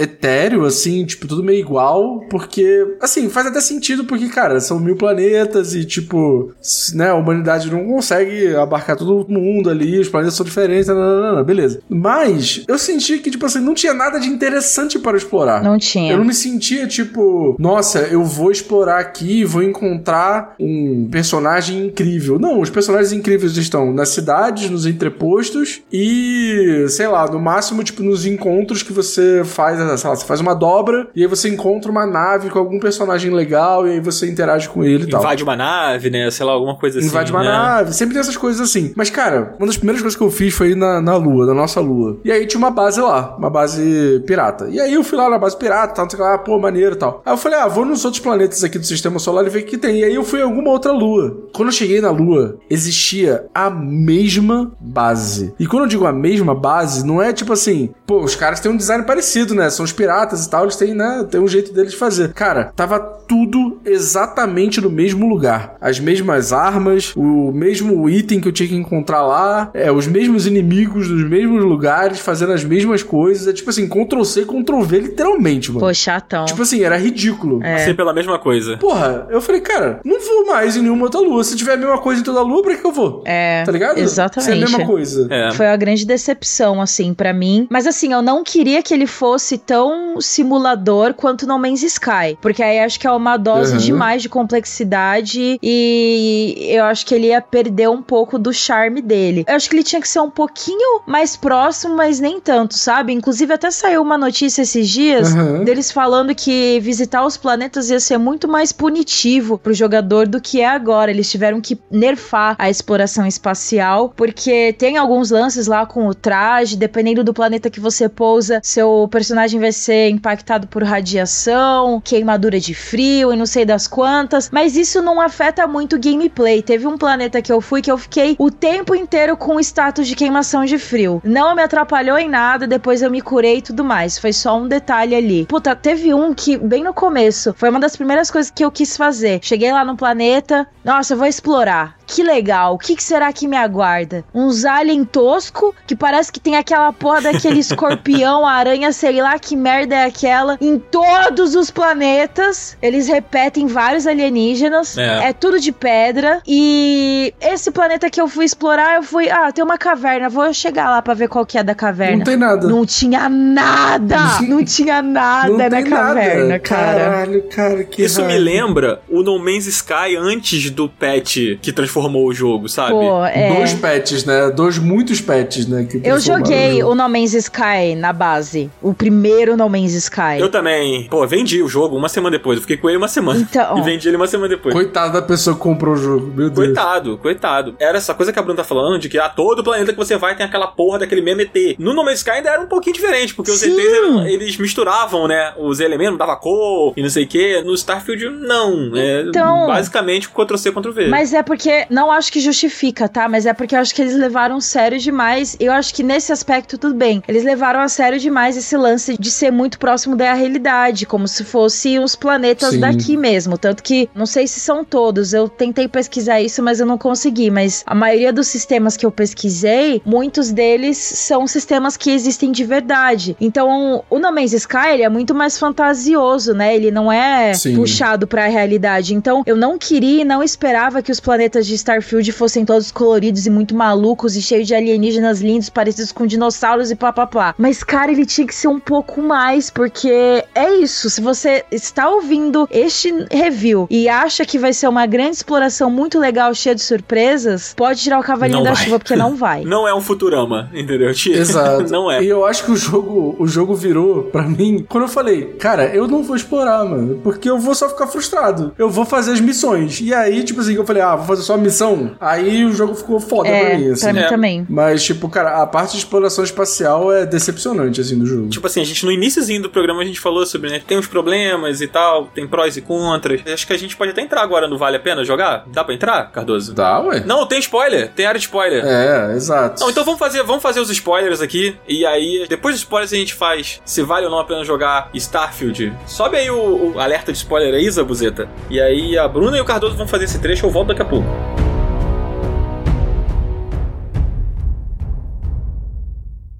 Para evitar spoilers e ouvir as considerações finais, pule para 1 hora 43 minutos e 22 segundos.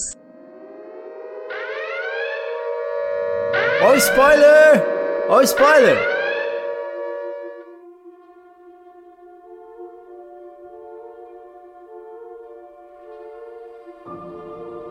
Bom, atenção ouvintes, a gente já colocou o aviso aqui de spoiler, mas eu estou avisando de novo. Vamos comentar spoilers da história de Starfield. Se você já terminou o Starfield, pô, ouve e fique tranquilo e que a gente vai comentar aqui nossas impressões da história do jogo. Se você ainda não terminou, não escute essa parte, a não ser que você queira tomar spoiler, tá? É bom avisar, Bruna, porque os caras são foda. Aí depois fica, ai, Pô, avisou muitas vezes, hein, galera? Colocaram spoiler, É. porra. Mas enfim, o povo já sabe. Bruna, a história do Starfield, ela é cheia de mistérios, né? Ela é cheia de coisas não ditas, de mistérios. Você vai entendendo com o tempo, assim. O que, que você achou desse mistério todo relacionado aos artefatos, assim? Pô, não dura muito, né, esse mistério. Sim. Porque a- as missões principais ali, que são as missões da constelação, é rapidinha, não é muita coisa. Só que, como a gente falou, eu, eu parei pra fazer muita coisa antes disso, e aí dá a sensação de que o mistério se prolonga. Mas se você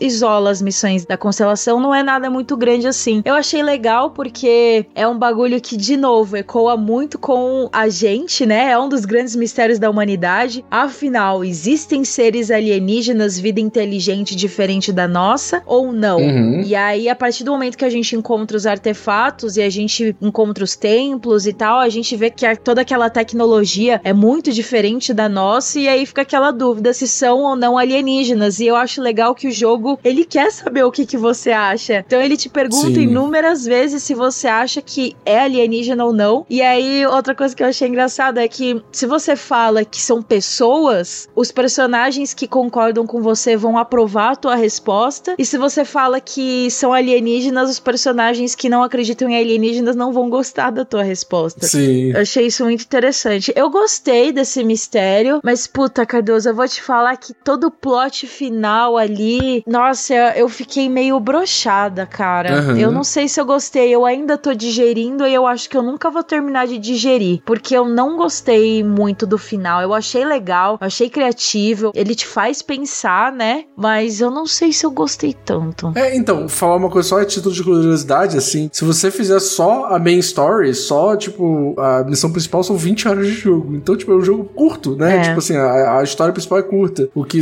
vale mais a pena é fazer as side missions e tal, então. E sobre o final, eu acho que a gente cansou dessa coisa de multiverso. E aí eu acho que isso automaticamente cria um, um rancinho, assim, quando a gente vê, ai, nossa, outra história de multiverso. Exatamente Tipo, isso. eu acho que a Marvel ela fez esse favor de cansar a gente, né? Tipo, dessa história de multiverso. Então eu acho que qualquer história nesse sentido, até a história do Mortal Kombat, por exemplo, também é uma história de multiverso. Eu também fiquei com a mesma sensação de tipo, caraca, tô meio cansado de história de multiverso, sabe? Assim, eu tentei levar ao máximo pra minha experiência pessoal das coisas. Além, tipo, da coisa, da resposta do universo, de tudo, não sei o que lá, eu tentei pensar sempre, tipo, do lado do meu personagem, assim, tipo, pô, o que o meu personagem acharia disso? O que que o meu personagem gostaria de viver nesse mundo antes de encontrar a concórdia? O que que meu personagem gostaria de fazer e tal? Então, pensando por esse lado e pensando em tudo que eu fiz no jogo, eu fiz todas as facções, eu fiz, cara, eu fiz basicamente tudo que dá pra fazer antes de terminar o jogo. O jogo ele tem um pouco essa coisa de fazer você se questionar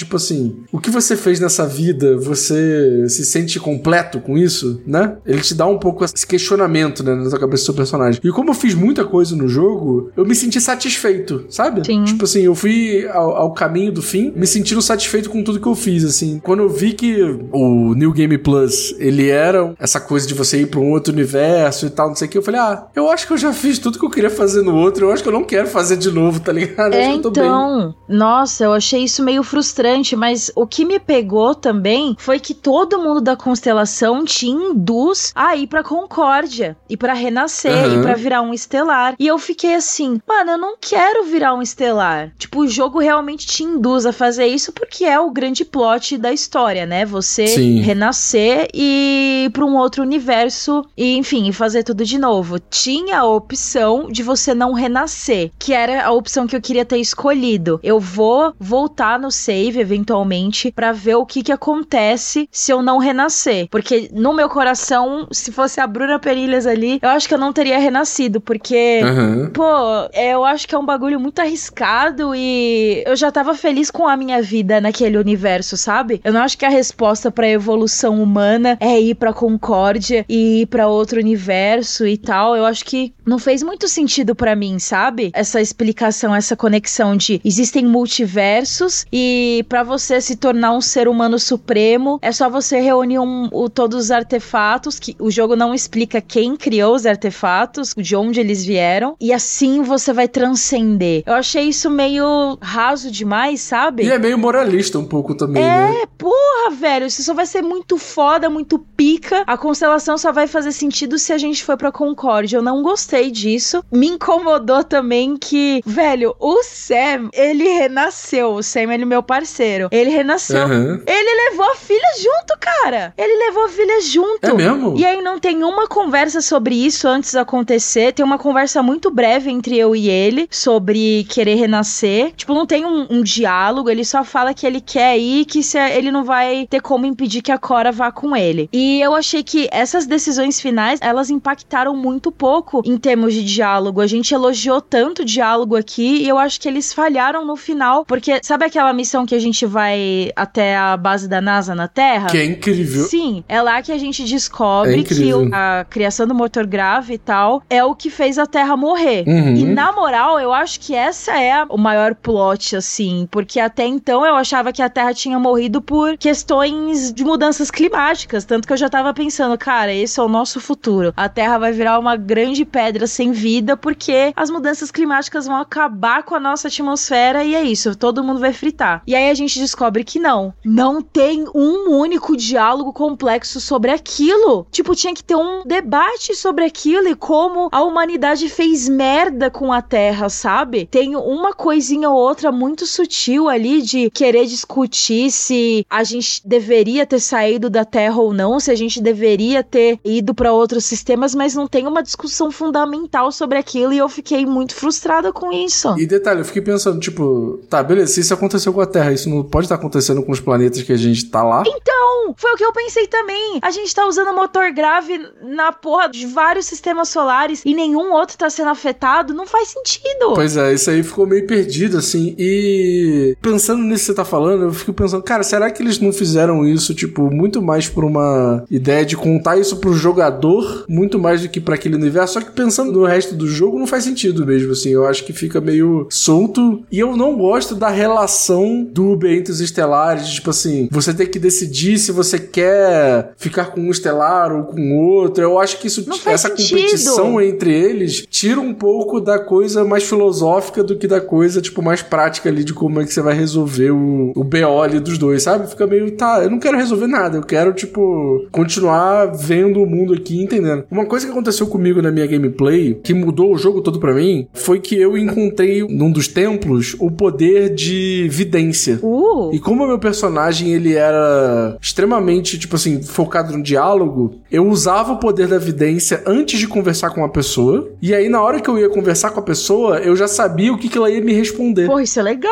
É, quando eu colocava na, na opção de diálogo, aparecia ali uma caixinha do lado, tipo, com o texto da resposta dela. Então, tipo, sei lá, eu falaria, sei lá, ah, pô, eu vou querer um biscoito de maisena. Aí aparecia a caixinha do lado antes de eu clicar, já falando assim, ah, Ah, biscoito de maisena não não tenho, mas eu tenho um biscoito tal, sabe? Nossa, que legal. E eu peguei isso rápido assim na história. Então, tipo, quando eu tava nesse momento crítico do jogo, em que eu usava o poder de evidência o tempo inteiro para saber o que, que ia acontecer antes de eu clicar, isso me colocou numa posição meio tipo, ah, eu já sei o que vai acontecer com esse personagem, eu acho que eu não gosto muito dele, então, tipo, eu vou ver aqui o que o outro tem para falar, só que eu já sabia que ele ia falar porque eu tinha esse poder de evidência, sabe? Então, perdi algumas surpresas da história porque eu já via um pouco o que cada personagem ia falar. E aí tem uma coisa interessante, é que, tipo, às vezes esse poder de evidência, ele não funciona direito, e ele coloca uma coisa meio, tipo, que a resposta dele vai ser obscura e aí você não consegue ver, sabe? Antes de dialogar. Mas isso influenciou muito a forma como eu, tipo, interagia com os personagens. Porque ao invés de ficar, tipo, indo no que eu achava que era o certo, eu ficava indo pelo que a minha evidência falava, sabe? E aí isso com os celestiais foi muito assim, tipo assim, ah, vou ver primeiro o que ele vai falar antes de eu topar fazer qualquer coisa com esse cara, sabe? E aí eu acho que eu fiquei meio já sabendo e antecipando algumas coisas e isso atrapalhou um pouco minha gameplay nessa parte desses personagens em específico. E cara, e falando um pouco sobre esse final, o que acontece? Naquele momento ali em que você vai pra Concórdia e que você vai entrar na Concórdia, ele meio que te conta qual é a consequência dos seus atos dentro do jogo, né? Como é que foi isso para você? Como é que foi, tipo, você ver ele meio que jogando na tua cara tudo que vai acontecer de tudo que você fez no jogo ali? Eu achei legal, eu achei essa parte bem legal, porque é um mundo que você tá deixando para trás, né? É um universo inteiro que você tá deixando para trás. É todas as decisões que você fez, tudo que você lutou para conquistar, para fazer, enfim. E aí ele mostra ali o que, que vai acontecer com aquele mundo depois que você deixa ele. Eu achei legal, só que eu acho que teria sido ainda mais impactante se eu tivesse feito todas as facções, né? Que foi o seu caso. Mas eu achei bacana e foi uma das coisas que me fez não querer ir embora, porque eu falei, cara, é a minha casa. E aí vendo Uhum. Como os, os estelares se tornam arrogantes e, tipo, eles parecem máquinas com um único objetivo. O único objetivo é ficar pulando de universo em universo, coletar artefato e ir pra outro. Não fica muito claro também qual que é o poder que ganha depois que você vai mudando de universo pra universo. Porque Uhum. eu acho que você precisa de muito tempo pra fazer isso. A gente ainda não teve esse tempo, mas depois que você começa esse New Game Plus, você tá em outro universo, começa tudo de novo. E depois que você pega os artefatos, você vai outro universo. E aí eu não sei o que, que de vantagem você vai ganhando, sabe? A nave eu achei uma merda. De pra combate, ela é fantástica. Mas dentro, ela não tem nenhuma cama, velho. Ela não tem nada. Ela é esquisita, né? Nossa, eu fiquei muito frustrante. Eu fiquei pensando que você perde tudo. Você perde seu dinheiro, você perde suas roupas, você perde tudo, tudo, suas armas. Eu fiquei pensando em tudo isso, Cardoso. Eu fiquei, nossa, eu tinha tanto dinheiro ainda. Eu tinha todas as naves, amantes que eu lutei pra pegar. Amantes é tão legal. Eu fiquei, caralho, eu não tenho nada. Não vale a pena virar estelar, sabe? Então foi um conjunto de frustrações. Sim. Mas o problema é que eu, ao mesmo tempo, eu achei genial. Eu achei uma ideia genial. Não a parte do multiverso, mas a parte de como eles desenrolam esse final, sabe? De que pelo jeito, isso é só o que eu acho, mas pelo jeito você pode. Não sei se tem um limite de quantos universos você pode explorar, sabe? Talvez você possa reviver várias vezes, infinitas vezes. Não sei. E isso me deixou curiosa e eu achei genial, mas eu não gostei. A forma é genial, mas, tipo, eu acho que o nosso são casos diferentes, porque assim, você conseguiu fazer, tipo, foram duas facções ou uma só? Eu só consegui fazer Vanguard e olha, 60 horas de Ah, jogo, então, mano. É, muita coisa. Como eu fiz todas as facções, eu fiquei realmente com aquele sentido de, tipo assim, não, beleza, eu já fiz tudo que eu tinha pra fazer aqui, sabe? E teve uma coisa legal que foi assim, eu tive esse relacionamento com a Andrea. Andreja, eu posso te contar um pouco sobre esse Pode, relacionamento? pode. Conta aí. Porque ela é da casa Varun, né? Imaginei. Você encontra ela numa caverna. Cara, ela te conta tanto sobre essa mitologia, porque quando você vai, tipo, ficando mais tempo com ela, ela vai contando um pouco da história dela. Ela é uma personagem muito profunda, porque ela é, ao mesmo tempo que ela tá arrependida de algumas coisas que ela fez, ela fica tentando falar, cara, ah, mas é porque eu sou dessa casa, e aí a gente tem uns costumes, umas maneiras de agir por conta desse nosso culto, essa nossa religião e tal. E ela é a personagem que mais conta sobre a Casa Varun no jogo. Porque a Casa Varun, ela é, como ela é uma seita muito fechada, pô, lá no, no museu que você comentou, você não tem, tipo, uma parada explicando melhor como é que eles funcionam, o que aconteceu, como funciona essa mitologia, de onde ela começou. E, cara, quem explica tudo isso é a Andreja.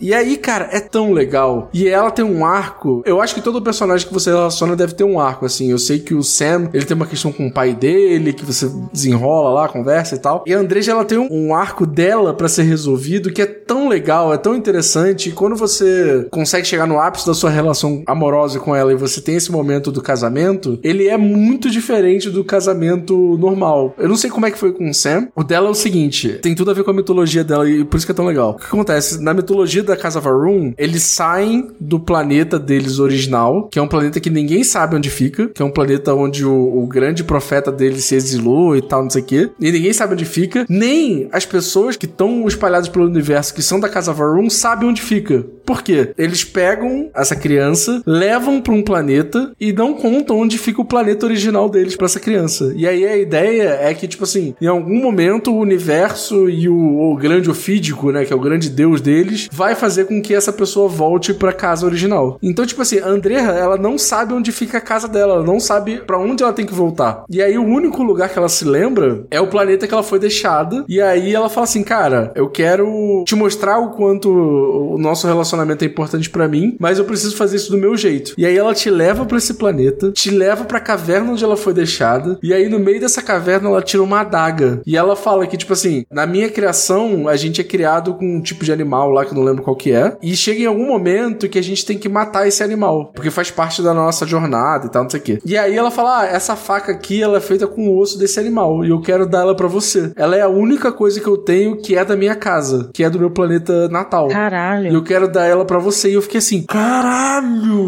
cara, é muito, tipo, profunda a parada, sabe? Muito. E eu fui pensando assim, cara, alguém sentou a bunda numa cadeira e começou a escrever essa mitologia nesse nível, tá ligado? E, tipo, é tão incrível e é tão bem feito que você não tem como não se envolver com a parada. Cara, tudo que eu pensava, quanto mais eu conhecia a Andrea, cara, eu quero conhecer a Casa Varum, eu quero ir no planeta natal, eu quero levá-la pra lá, sabe? Tipo assim, eu ficava pensando nisso, assim, porque, cara, é incrível, é tão bem feito, é tão bem construído tudo isso, e, tipo assim, não é uma cutscene te mostrando isso. Ah, ela não começa a falar, e aí ela tem um flashback, e aí as cenas são em sépia de tudo que aconteceu no planeta dela. Cara, são só diálogos, tu fica vendo uma boneca 3D falando, e os diálogos são incríveis, dela contando toda essa história, sabe? Então, eu ia te recomendar que na sua próxima run você tentasse se envolver com a Andrea, assim. Não precisa ser amorosamente, assim, mas, tipo, tenta colocar ela como sua companion, porque a história é incrível. E foi por acaso, assim, eu não sabia dessa história dela. Quando você encontra ela, você não sabe de nada disso, né? Porque você encontra ela numa situação bem aleatória, mas é muito maneiro. Valeu muito a pena. E quando eu fui pra Concórdia com ela, ela não entrou na Concórdia. Olha aí. E eu achei engraçado você falando dessa coisa do Sam, que ela não entrou, porque tem várias questões relacionadas à religião dela, né? Uhum. Tipo, ela tem todas essas questões aí meio mal resolvidas e meio, tipo, ela acredita muito nessas coisas e tal. Mas é interessante que a maneira como ele te conta o que aconteceu depois que você teve essa relação com ela é muito bonita. É um relacionamento que vale muito a pena investir. Eu fiquei muito feliz de ter investido nesse relacionamento. Eu acho muito foda como eles conseguiram criar uma personalidade muito única pra cada personagem, né? E aí a gente conversando assim, trocando experiências entre nós e com mais jogadores eventualmente, a gente vai ver a diferença de cada uma, porque a Sarah, que eu chamei de Sylvia, ela parece ser muito generiquinha pra mim, sabe? Sim, sim. Na verdade, é a única de todos que parece ser mais generiquinha pra mim, mas eu gostei dela, porque ela tem aquele espírito de liderança. Tem. E a Andreja, Andreja, Andreja, Ela fala Andreja. Andreja? Mas, porra, ela escreve igualzinho, sei lá, Andreja, como é no, no espanhol, então eu sempre falo, acabo falando as duas coisas. Andreja, era algo que eu já tava planejando fazer, o que foi o que eu fiz. Eu terminei as missões com o Sam, é, as missões principais e tal. E aí o meu plano era voltar o save antes de ir pra Concórdia e fazer todas as missões secundárias com a Andreja, porque do momento que eu encontrei ela, eu já achei ela misteriosa, assim, eu achei ela interessante. Senti que poderia virar minha grande amiga, então é o que eu vou fazer. Pô, vale muito a pena. Sabendo que a história dela é profunda, assim, eu acho que, mesmo que você não namore ela, não crie um relacionamento, tem esse desenvolvimento aí de narrativa, né? É, porque com o Sam, por exemplo, eu não tive uma relação amorosa com ele, mas eu cheguei nesse ponto de entender, tipo, que ele tinha várias questões com, do lugar de onde ele veio, É. do pai dele e tal. da então, ex, que é a mãe da Cor. Exato. É. Então, de toda forma, você tem como chegar nessas histórias sem ter um, de fato, uma relação, né? É, e uma coisa que acho que a gente precisa falar também é sobre as mortes, né? Sim. Que isso muda muito a experiência de cada um, dependendo com quem você tá. Acho que com quem você se relacionam não faz tanta diferença pro que acontece pra quem morre, mas impacta os teus sentimentos da vida real. Mas muda, né? Porque pra gente, na nossa jogatina, morreram pessoas diferentes. Eu achei isso Sim. muito doido. Pra mim, morreu a Sylvia, a Sarah, e pra você morreu o, Sam, né? Sim, não, e cara, nossa, eu fiquei tão triste porque o Sam tem uma filha, e aí a filha dele ficou me culpando e falando que a culpa era minha, e aí eu fiz o enterro, a garota tava puta. E eu assim, gente, caraca, foi sem querer. Porque, tipo assim, acontece uma situação do ataque da nave lá, do ataque do olho, da nave chamada O Olho. caçador. E aí, ao mesmo tempo, começa uma missão dos piratas lá, porque, tipo, é, os caras falam pra eu virar um espião e não sei o quê. E, tipo assim, eu fiquei tão entretido com essa missão dos piratas que eu esqueci completamente que o olho tinha sido atacado. E aí eu só fui no olho depois que eu terminei a missão dos piratas. São, tipo, 15 horas de gameplay, quase 20 horas de gameplay. Cara, aí quando eu cheguei lá, eu falei assim, gente, o que que eu fiz? Tá ligado?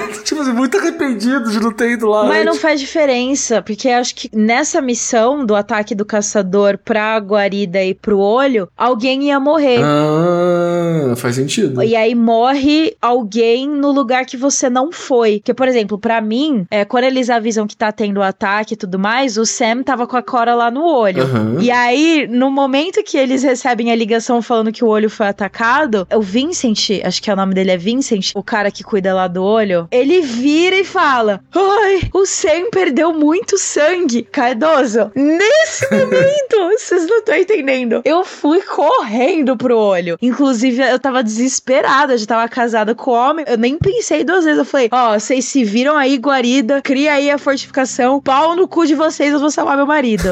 Só que rolou um bug que me impedia de pousar no olho. Meu Deus, que loucura. Ah, não, foi, foi depois disso, perdão. Aí eu fui pro olho, aí eu falei com todo mundo lá, tava todo mundo bem e tal. E aí eu voltei correndo pra guarida, né? Vendo que já tava todo mundo bem, que meu marido não tava morto, eu voltei pra guarida pra ajudar os caras, porque eu fiquei desesperada também. E aí foi nisso que rolou o bug, e aí eu não conseguia pousar em guarida de jeito nenhum. Fechei o jogo, abri, não adiantou. Aí eu pesquisei e tinha que fazer uma dobra. Aí eu fiz a dobra e Ah, nessa altura do campeonato já tinha quebrado um pouco da imersão. Aí quando eu voltei pra guarida, tava lá a Sara completamente ensanguentada no chão e eu fiquei em choque, porque eu, quando a gente conversou sobre aquilo, eu achei que só o Sam tinha a possibilidade de morrer. Então quando eu voltei pra Aham. guarida, eu não esperava encontrar ninguém morto. Eu já tava anestesiada do desespero. E aí quando eu encontrei a Sara no chão, eu fiquei muito em choque, porque eu achei que ela não ia morrer por ser a líder, mas morreu. Achei foda. Porra, dá raiva disso, porque faz sentido pro negócio dos multiversos, tipo, cada um tem uma sua experiência, tá ligado? Porque se você for levar muito na fantasia, parece que você tá vivendo um universo e eu tô vivendo outro. Só que no fim isso faz muito sentido pra mitologia do jogo.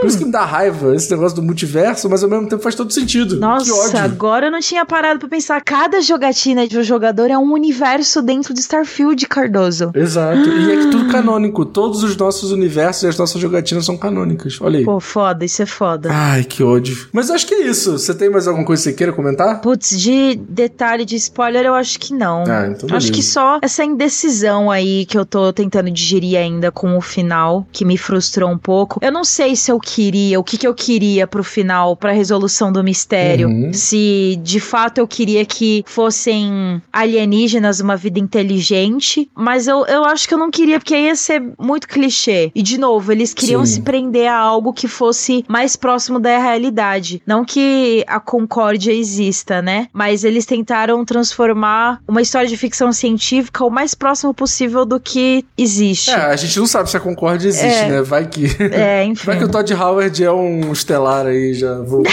O estelar que passa tinta caju no cabelo é foda, hein? Exato. Essa foi a escolha dele, tá ligado? Ele viveu tantos universos que ele teve que pintar o cabelo de acaju, coitado. Porra. Cara, esse jogo ele tem essa parada de tipo, ele chega em níveis filosóficos tão grandes que você precisa de um tempo de digerir o jogo, né? E aí eu acho que às vezes essa coisa do. Falando no aspecto muito pessoal, às vezes eu tinha dificuldade de pensar que, ah, não, eu tenho que analisar esse jogo aqui, porque eu vou gravar um conteúdo sobre não sei o quê. Porque às vezes eu tava tão imerso na parada e ele tava fazendo questionar a minha vida, o universo, todas as minhas decisões que eu já tomei toda a minha vida, todos os caminhos que eu fiz pra chegar até aqui. Porra, eu não consegui fazer esse papel dessa vez, assim, de tipo, analisar friamente as coisas, assim. Eu me sentia sempre muito imerso na coisa, assim. Eu acho que esse jogo tem essa qualidade de te imergir o máximo possível. É, né? e não é sempre, né, que dá pra gente ligar essa chavinha aí de, do modo reviewer, porque é difícil. É difícil. E uma última coisa aí, falando de questões filosóficas, é. Esse jogo me fez pensar muito no lance de que, porra, a gente nunca vai conquistar isso. Porque, beleza, a gente já tem várias obras de ficção científica por aí que abordam o futuro da humanidade de diferentes maneiras, tanto aqui na Terra quanto no quesito conquista espacial. Mas eu acho que o Starfield, até o momento de eu descobrir que a Terra foi pro saco por causa do motor grave, eu tava achando muito possível, assim, até certo ponto, sabe? Só que já sabendo que eu fiquei triste pensando, porra, eu queria tanto que fosse real, sabe? A gente explorando Sim. aí diferentes sistemas e colonizando outros planetas. Ia ser tão legal, mas isso não vai acontecer. A gente não colonizou porra nenhuma. E a Terra tá aí E morrendo. a gente já tá caminhando pro fim, né? Já estamos tudo queimando no fogo do inferno e nem a lua a gente não, não pisa faz mais de 50 anos. E aí eu fiquei pensando muito nisso. Mas eu gostei muito da experiência e eu não vejo a hora de voltar pra fazer essas missões que eu não terminei, porque, putz, eu, eu gostei muito. No geral, é um jogo gostoso demais pra quem curte esse assunto. Eu brinquei muito aqui durante esse ano inteiro que Starfield ia ser o GOT desse ano, né? Mas esse ano tá sendo tão incrível, tá tendo tantos lançamentos bons que eu quero esperar chegar até o final do ano pra decidir qual que é o meu GOT, assim. Mas ele é o GOT do meu coração, por enquanto.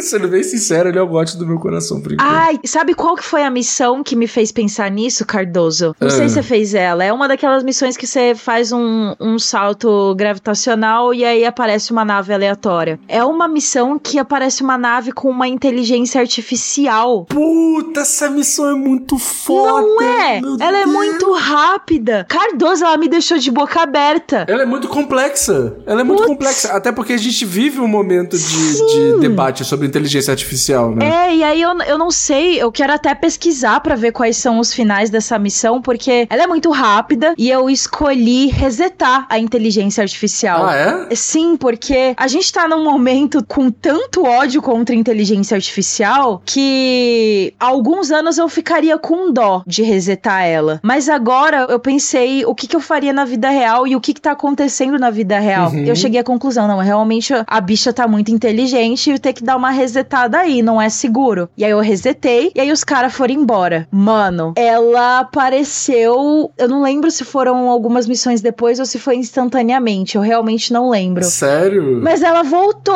e tava puta e queria atirar em mim. Caralho! E aí tentou me matar. Ela voltou de algum jeito, mesmo eu tendo resetado Que ela. loucura. Ah, não, lembrei, lembrei. Quando eu resetei ela e desacoplei da nave, ela conversou comigo. Ela falou: Ah, eu vou embora, vou vazar. E aí ela fez um salto gravitacional. Aí foi nesse momento que eu fiquei de boca aberta. Porque eu achei que ela não ia voltar. Sim. Puta, eu achei essa missão muito foda, cara. Muito foda. Comigo, eu conversei com ela, tipo assim, ah, cara, essa galera aqui não vai te fazer nenhum mal, pode ficar tranquilo, eu já falei pra eles irem embora, já tinha falado pra eles irem embora. Aí eu falei, cara, o que que você quer? Tipo, meu diálogo fala, tipo, com o que que você quer? Ela falou, ah, eu quero me entender. Você acha que eu sou... Ela não falou humano, mas ela falou, tipo assim, você acha que eu sou uma coisa viva? Aí eu falei, ah, eu acho que você é. Aí ela, ah, que legal e tal. Ela, aí eu falei, pô, mas tá aí, aí, o que, que você quer? Ela falou, ah, eu quero me conhecer mais. Alguma coisa assim. E eu fiquei, caralho, ela só quer se entender. Eu não posso, tipo, resetar uma pessoa que só quer se entender, porque eu também só quero me entender, tá ligado? Então, ela não é uma pessoa. Eu tô ligado, só que na minha cabeça, é, porra, eu já tava já, sei lá quantas mil horas jogando aquele jogo, e eu tava tipo assim, porra, é, é tudo é pessoa, entendeu? Qual que é a diferença entre um ser humano e uma máquina? Já tava já, Nossa, tipo assim, fritando. questionando tudo. Aí eu falei, cara, vai viajar pelo universo e vai se entender. Aí ela falou, tá bom. Aí eu desacoplei, ela falou, pô, muito obrigado, eu vou viajar pelo universo. E fez a dobra e foi embora, eu nunca mais encontrei. E você não encontrou mais? Não encontrei. Foi isso que aconteceu, agora eu lembrei. Depois de algumas horas, depois que ela foi embora, aí ela voltou e falou: Sua filha da puta, eu vou te atacar Meu e aí ela Deus. começou a atirar e aí eu tive que destruir a nave. Tá vendo? Porra, se tivesse falado pra ela viver a vida dela. Mas assim, gente, e se ela vira um Ultron da vida e aí fode todos os sistemas colonizados, sabe? É foda. Você encontrou a velha? Encontrei, inclusive eu encontrei mais de uma vez. Na segunda vez que ela apareceu, sério? ela falou a mesma coisa. Aí eu achei chato. É, então, eu encontrei com ela e aí eu falei, ah, maneiro, tal, a velha, tipo, no meio do espaço, viajando. Ela falou, ah, come um bagulho aí. Eu falei, ah, não quero comer não. Ela falou,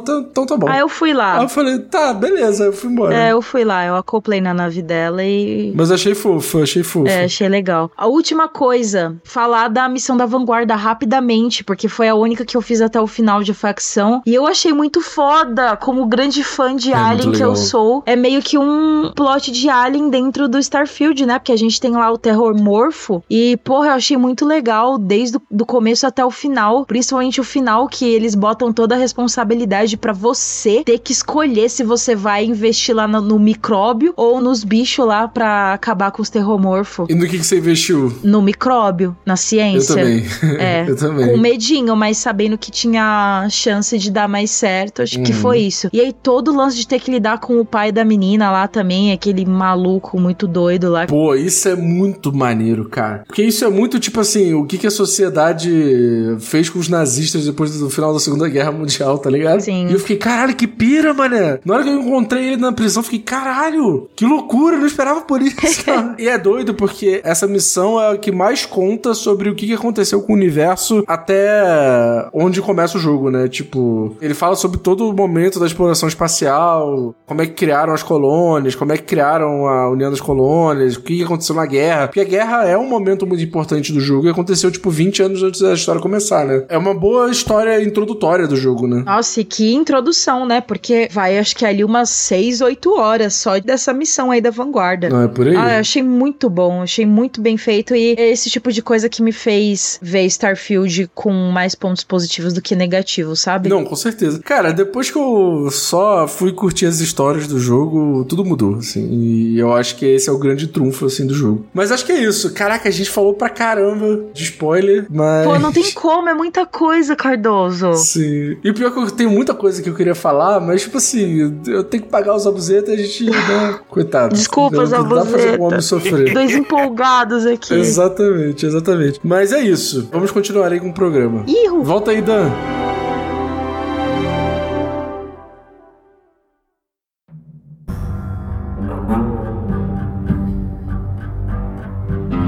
Então, Cardoso, vale ou não a pena jogar Starfield? Eu posso começar falando na minha opinião? Vai, pô. Bom, eu não terminei o jogo, assim, então eu, normalmente eu não falaria que um vai ou não a pena jogar, deixaria mais pra Bruno e pro Cardoso, mas eu vou dar a minha opinião porque eu tive uma experiência muito frustrante com Starfield, assim. Cara, eu acho que o meu vale ou não a pena jogar é mais um alerta, assim, porque se você tá indo com algumas expectativas muito altas pra certos aspectos que a gente comentou aqui, vai ser perigoso pra você, cara, a experiência. Tipo, eu vi uma galera dizendo que ia comprar o Xbox só pra jogar o Starfield. Cara, se você vai comprar um Xbox, você vai ganhar muita coisa maneira ali assinando o Game Pass, cara, porque o Game Pass tem vários jogos legais. Mas se você tá comprando só por causa do Starfield, cara, ouve esse programa aqui, assiste gameplay, vê várias paradas e principalmente reveja as suas expectativas, porque eu acho que muito do que a gente falou aqui é muito importante sobre o quanto ele acerta em algumas camadas de RPG, de criação de personagem, relacionamento, etc, e o quanto ele erra em coisas de exploração, que pra mim é um fator muito importante num jogo que se vende como um jogo de exploração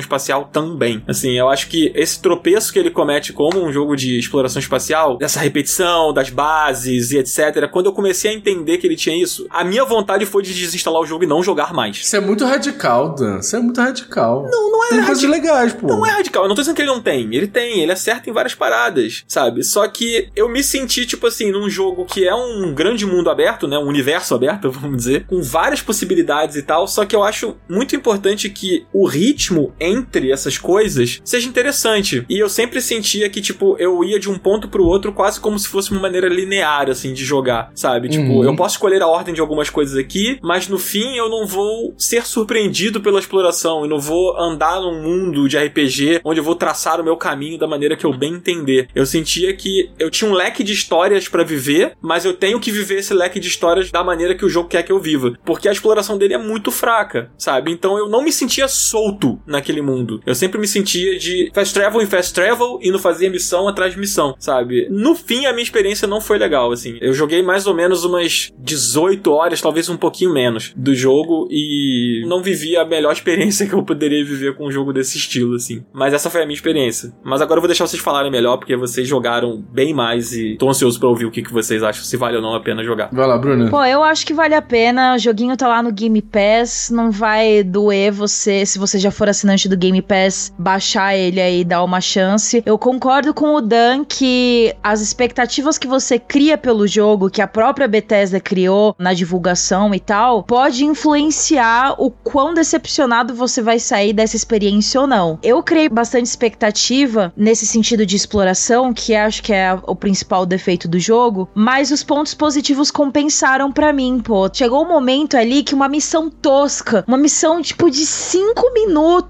completamente aleatória que jogaram na minha cara, me fez pensar se esse era ou não o meu jogo do ano. Eu fiquei tipo, cara, essa missão é sensacional, é genial, é uma deliciosa. Então eu acho que vale a pena você jogar, dá uma chance, meça as suas expectativas, vai de coração aberto e você tem que ir sabendo que é um jogo extremamente denso. Ele não pode ser denso no quesito de exploração, como a gente já falou aqui, mas ele tem muita missão. Ele tem muita história, ele tem muito conteúdo, ele tem muitas mecânicas, como a gente falou aqui. Se você quiser passar 20 horas da sua vida só construindo uma navezinha igual a Normandy de Mass Effect, você pode. Mano, eu vi gente construindo uma fábrica inteira, tipo, cheia de prédios e, e tal, coisa e tal, só no, no sistema de entreposto. Você pode fazer isso. Então eu acho que ele dá liberdade dentro dessas condições, assim. Eu gostei pra caramba. Eu terminei já a história, mas eu vou voltar pro jogo porque eu tenho algumas missões secundárias pra terminar ainda. Quero fazer mais das facções que eu não fiz todas. E o jogo me prendeu de um jeito assim absurdo, porque a história realmente é muito interessante. Eu acho que é por ela que vale você jogar e eu acho que a Bethesda teve mais acertos do que erros nesse jogo aí. Eu fiquei um pouco decepcionada, mas apaixonada. Acho que é- todo relacionamento é assim, né? Uhum. Você tem que lidar com alguns defeitos e relacionamentos bons, né? E no, no fim das contas você acaba se apegando às coisas boas do que ele tem a oferecer. Justo. E você, Cardoso? Cara, concordo com tudo que a Bruna falou. Eu acho que se você tiver na expectativa de, sei lá, encontrar um jogo igual No Man's Sky que você vai explorar e sempre vai ser divertido explorar, não é isso. Eu acho que aí realmente tá o problema do jogo. Mas, cara, se você quer um jogo com um universo extremamente coeso, extremamente bem feito, uma história extremamente bem contada, personagens incríveis que você, cara, você chora com os personagens, você torce pelos personagens, eles, tipo, te ensinam muitas coisas. A gente falou um pouco na parte de spoiler, mas é um jogo é, extremamente intimista e muito sobre as questões mais básicas do ser humano, tipo, de onde eu vim, pra onde eu vou, o que, que vai acontecer comigo no dia que eu não estiver mais nessa terra, e todas essas coisas que são, tipo, inerentes à nossa existência como seres humanos. E ele bota a gente muito pra pensar e bota a gente pra pensar em coisas, tipo, coisas diplomáticas, doideiras, assim, cara. Tem uma missão no jogo que eu acho que ela é a síntese do que pra mim é o Starfield, assim. Você encontra uma nave em órbita de um planeta, elas não conseguem se comunicar com você, nem conseguem se comunicar com o planeta. Você entra na nave, te- existem pessoas ali que estão há 200 anos andando pelo espaço numa nave geracional, ou seja, tipo, as pessoas vão de pai pra filha ali naquela nave, e aquelas pessoas querem entrar num planeta que já tá habitado, e as pessoas que estão naquele planeta não querem que aquelas pessoas entrem. E aí você tem todo um debate moral e filosófico sobre, tipo, de quem é o pertencimento daquele planeta, de como é que as pessoas podem ou não viver juntas, conviver. Aí aí você tem que tomar uma decisão de, pô, essas pessoas vão conviver pacificamente, ou elas vão, tipo, chegar aqui, ter que matar as pessoas que já estão no planeta pra conseguir colocar a nave delas ali. Porra, também você fica, cara, é mó sacanagem, os caras estão há 200 anos aqui. E aí foi aquele momento que, tipo, eu tava jogando, e aí eu me vi nessa decisão, e aí eu pausei o jogo, levantei, fui lá no quarto onde estava minha esposa e falei, cara, eu tenho que tomar uma decisão aqui, eu não sei o que eu faço. E aí eu comecei, tipo assim, contar a história do universo inteiro pra ela, assim. E ela, cara, é só uma decisão num jogo, e no fim, tipo assim, ele te coloca muito numa posição de tipo, cara, você tem o poder de decidir algumas coisas aqui que vai influenciar não só na sua vida, mas também na vida das pessoas que estão ao seu redor. E não necessariamente são as pessoas que estão ali, que são seu, seu companheiro, impressão que você casou, qualquer coisa assim. Às vezes são só uma pessoa que tá ali na, na órbita de um planeta. E aquele universo é tão bem feito e tão bem construído que você fica, cara, não querendo tomar certas decisões ou então, tipo, tendo um tato com aquela decisão. Eu tava conversando com a Bruna sobre uma missão que ela falou, cara, eu não queria ter feito o que eu fiz porque aquele personagem era tão legal e tão divertido que eu fiquei na dúvida no que fazer e aí eu fiz uma ação, queria voltar. Então, tipo assim, ele tem um texto tão bem escrito e tão coeso com todo aquele universo que você não tem como não se sentir completamente imerso naquilo. E eu acho isso, cara, uma coisa tão fantástica desse jogo que eu acho que poucos jogos conseguem fazer isso de uma maneira, tipo, que você realmente quer viver aquilo que você tá fazendo ali, sabe? Então, cara, se você procura isso, eu acho que o Starfield é uma joia dos videogames, uma joia desse ano. Esse ano tá cheio de lançamentos inacreditáveis, assim. E eu acho que o Starfield faz isso tão bem. E eu tô torcendo tanto para que o Starfield dê certo, para que a gente tenha um Starfield 2 que conserte esses problemas, mas é que continue esse universo, assim. Cara, que bom que a Bethesda fez um universo novo e que bom que demorou tanto tempo para fazer, porque eles fizeram uma parada muito bem feita. Eu acho que o universo do Starfield é incrível, assim. Então vale muito a pena jogar por isso. Mas é isso aí, Show pô, de é bola. isso mesmo. Fica aí a dica aí de Starfield. Faltou de falar alguma coisa? Não, Não, né? acho que não. Fiquei com a impressão que eu tinha pulado e não consegui. Não esquece, então. Vamos encerrar, né, Cardoso? A gente tem que ir embora, Vamos né, cara? encerrar. Esse programa vai passar muito do tempo, porque esse jogo é muita coisa pra falar, mas vamos agradecer aqui umas pessoas. Não, primeiro a gente tem que agradecer a nossa convidada que esteve aqui com a gente, né, Dan? Exatamente, Bruna. Muito obrigado por ter topado participar desse programa e não apenas ter topado participar, porque você chegou junto e jogou o jogo, né? Junto com a gente, cara. A gente brinca que o Marcelo era nosso setorista, né? Antigamente a gente falava isso. E a Bruna foi a nossa setorista de Starfield aqui, Bruna. Então, poxa, muito obrigado por ter participado ter colado com a gente, dividido essa experiência aqui com a gente. E, pô, nem preciso falar pra você voltar sempre, porque eu sei que você vai voltar sempre. Mas fica aí. A, a porta é sempre aberta, Bruna. Brigadão. Ah, obrigada. Deixa suas redes, deixa seu trampo aí, tudo que você tá fazendo pra galera que ainda não te segue ou não te conhece. Tá errado quem não conhece a Bruna, então conheça, por favor.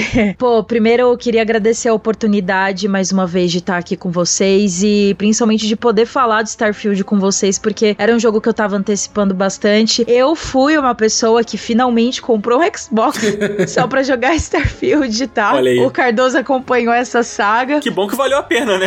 É, valeu, mas assim, eu já queria comprar de qualquer jeito por causa do Game Pass, né? Mas o Starfield só foi a desculpa principal, a desculpa definitiva. Então, obrigada de coração pela oportunidade aí de falar desse jogo que realmente me impactou muito nas últimas semanas e eu vou carregar ele pra sempre, porque ele se tornou um dos meus favoritos, assim. Pra quem gosta de espaço e astronomia tal, eu acho que é um, é um prato cheio nesse sentido. E se você quiser acompanhar meu trabalho, é só seguir no Instagram. Me siga no TikTok, por favor. Eu comecei a postar coisa lá e ainda não tem ninguém me seguindo. É só pesquisar Bruna Penilhas que vou- eu vou aparecer pra vocês. E é isso. Eu falei astronomia ou astrologia? Porque eu sempre fico com medo de falar astrologia. Falou astronomia. Falou astronomia. Ah, tá. Porque eu sempre fico com medo de falar astrologia, porque esse é um bagulho que, eu, assim, eu, eu não acredito. Tamo Seria junto. maravilhoso, né? Pra quem curte astrologia, tem lá a mãe de nada, astrologia. Bom demais. Então é isso, gente. Mas, Cardoso, a gente tem mais agradecimentos É. pra você. Lança aí, cara. Vamos, vamos fazer um agradecimento aqui especial para as pessoas que apoiam a gente no Catarse e que fazem esse programa acontecer. Lembrando que o Up só existe por conta das pessoas que apoiam a gente no Catarse. Então eu quero agradecer ao Luiz Fernando Moratelli, Belo nome. a Carolina Jungstad. Belo nome. Porra, belo nome. Só nome foda, né? E eu queria agradecer a um otário aqui, Rodrigo Coelho, abre aspas, no Japão, mas a gente sabe que ele mora no Brasil, né? Então. É fake news esse, esse, É esse fake nome news, é fake news, exatamente. Mas queria agradecer a ele, que agora ele também é apoiador do Catarse, então pô, nem poderia chamar ele de otário, né? Porra, é foda. Amizade é Pode uma sim. merda. É, ele pode, ele pode. Ele pode, mas eu queria agradecer esse lindo aí. Muito obrigado, Coelho, porque você é maravilhoso. E vamos nessa, né, Dan? Vamos nessa, cara. Então é isso. Espero que vocês tenham curtido o programa. Deixa um comentáriozinho aí. Pô, enquete, enquetezinha, enquetezinha. Ah. Starfield é gote? A gente, já fez essa enquete, né? Acho que umas duas vezes. Porra, eu tô tentando, cara, eu tô tentando. Pô, Bruna, Hum. sugere uma enquete aí, Bruna. Putz. Sobre Starfield. Você acha que a humanidade vai morar fora do planeta Terra em algum momento? E aí reduz aí essa pergunta aí pro tamanho da enquete, não sei. Boa. Beleza, então vamos lançar essa enquete aí, votem aí, deixem comentários, sigam a Bruna, apoiem a gente e semana que vem a gente tá de volta 10 horas da manhã, quarta-feira. E é isso. Vamos nessa? Vamos nessa. Valeu, gente. Tchau, tchau. Valeu! Tchau.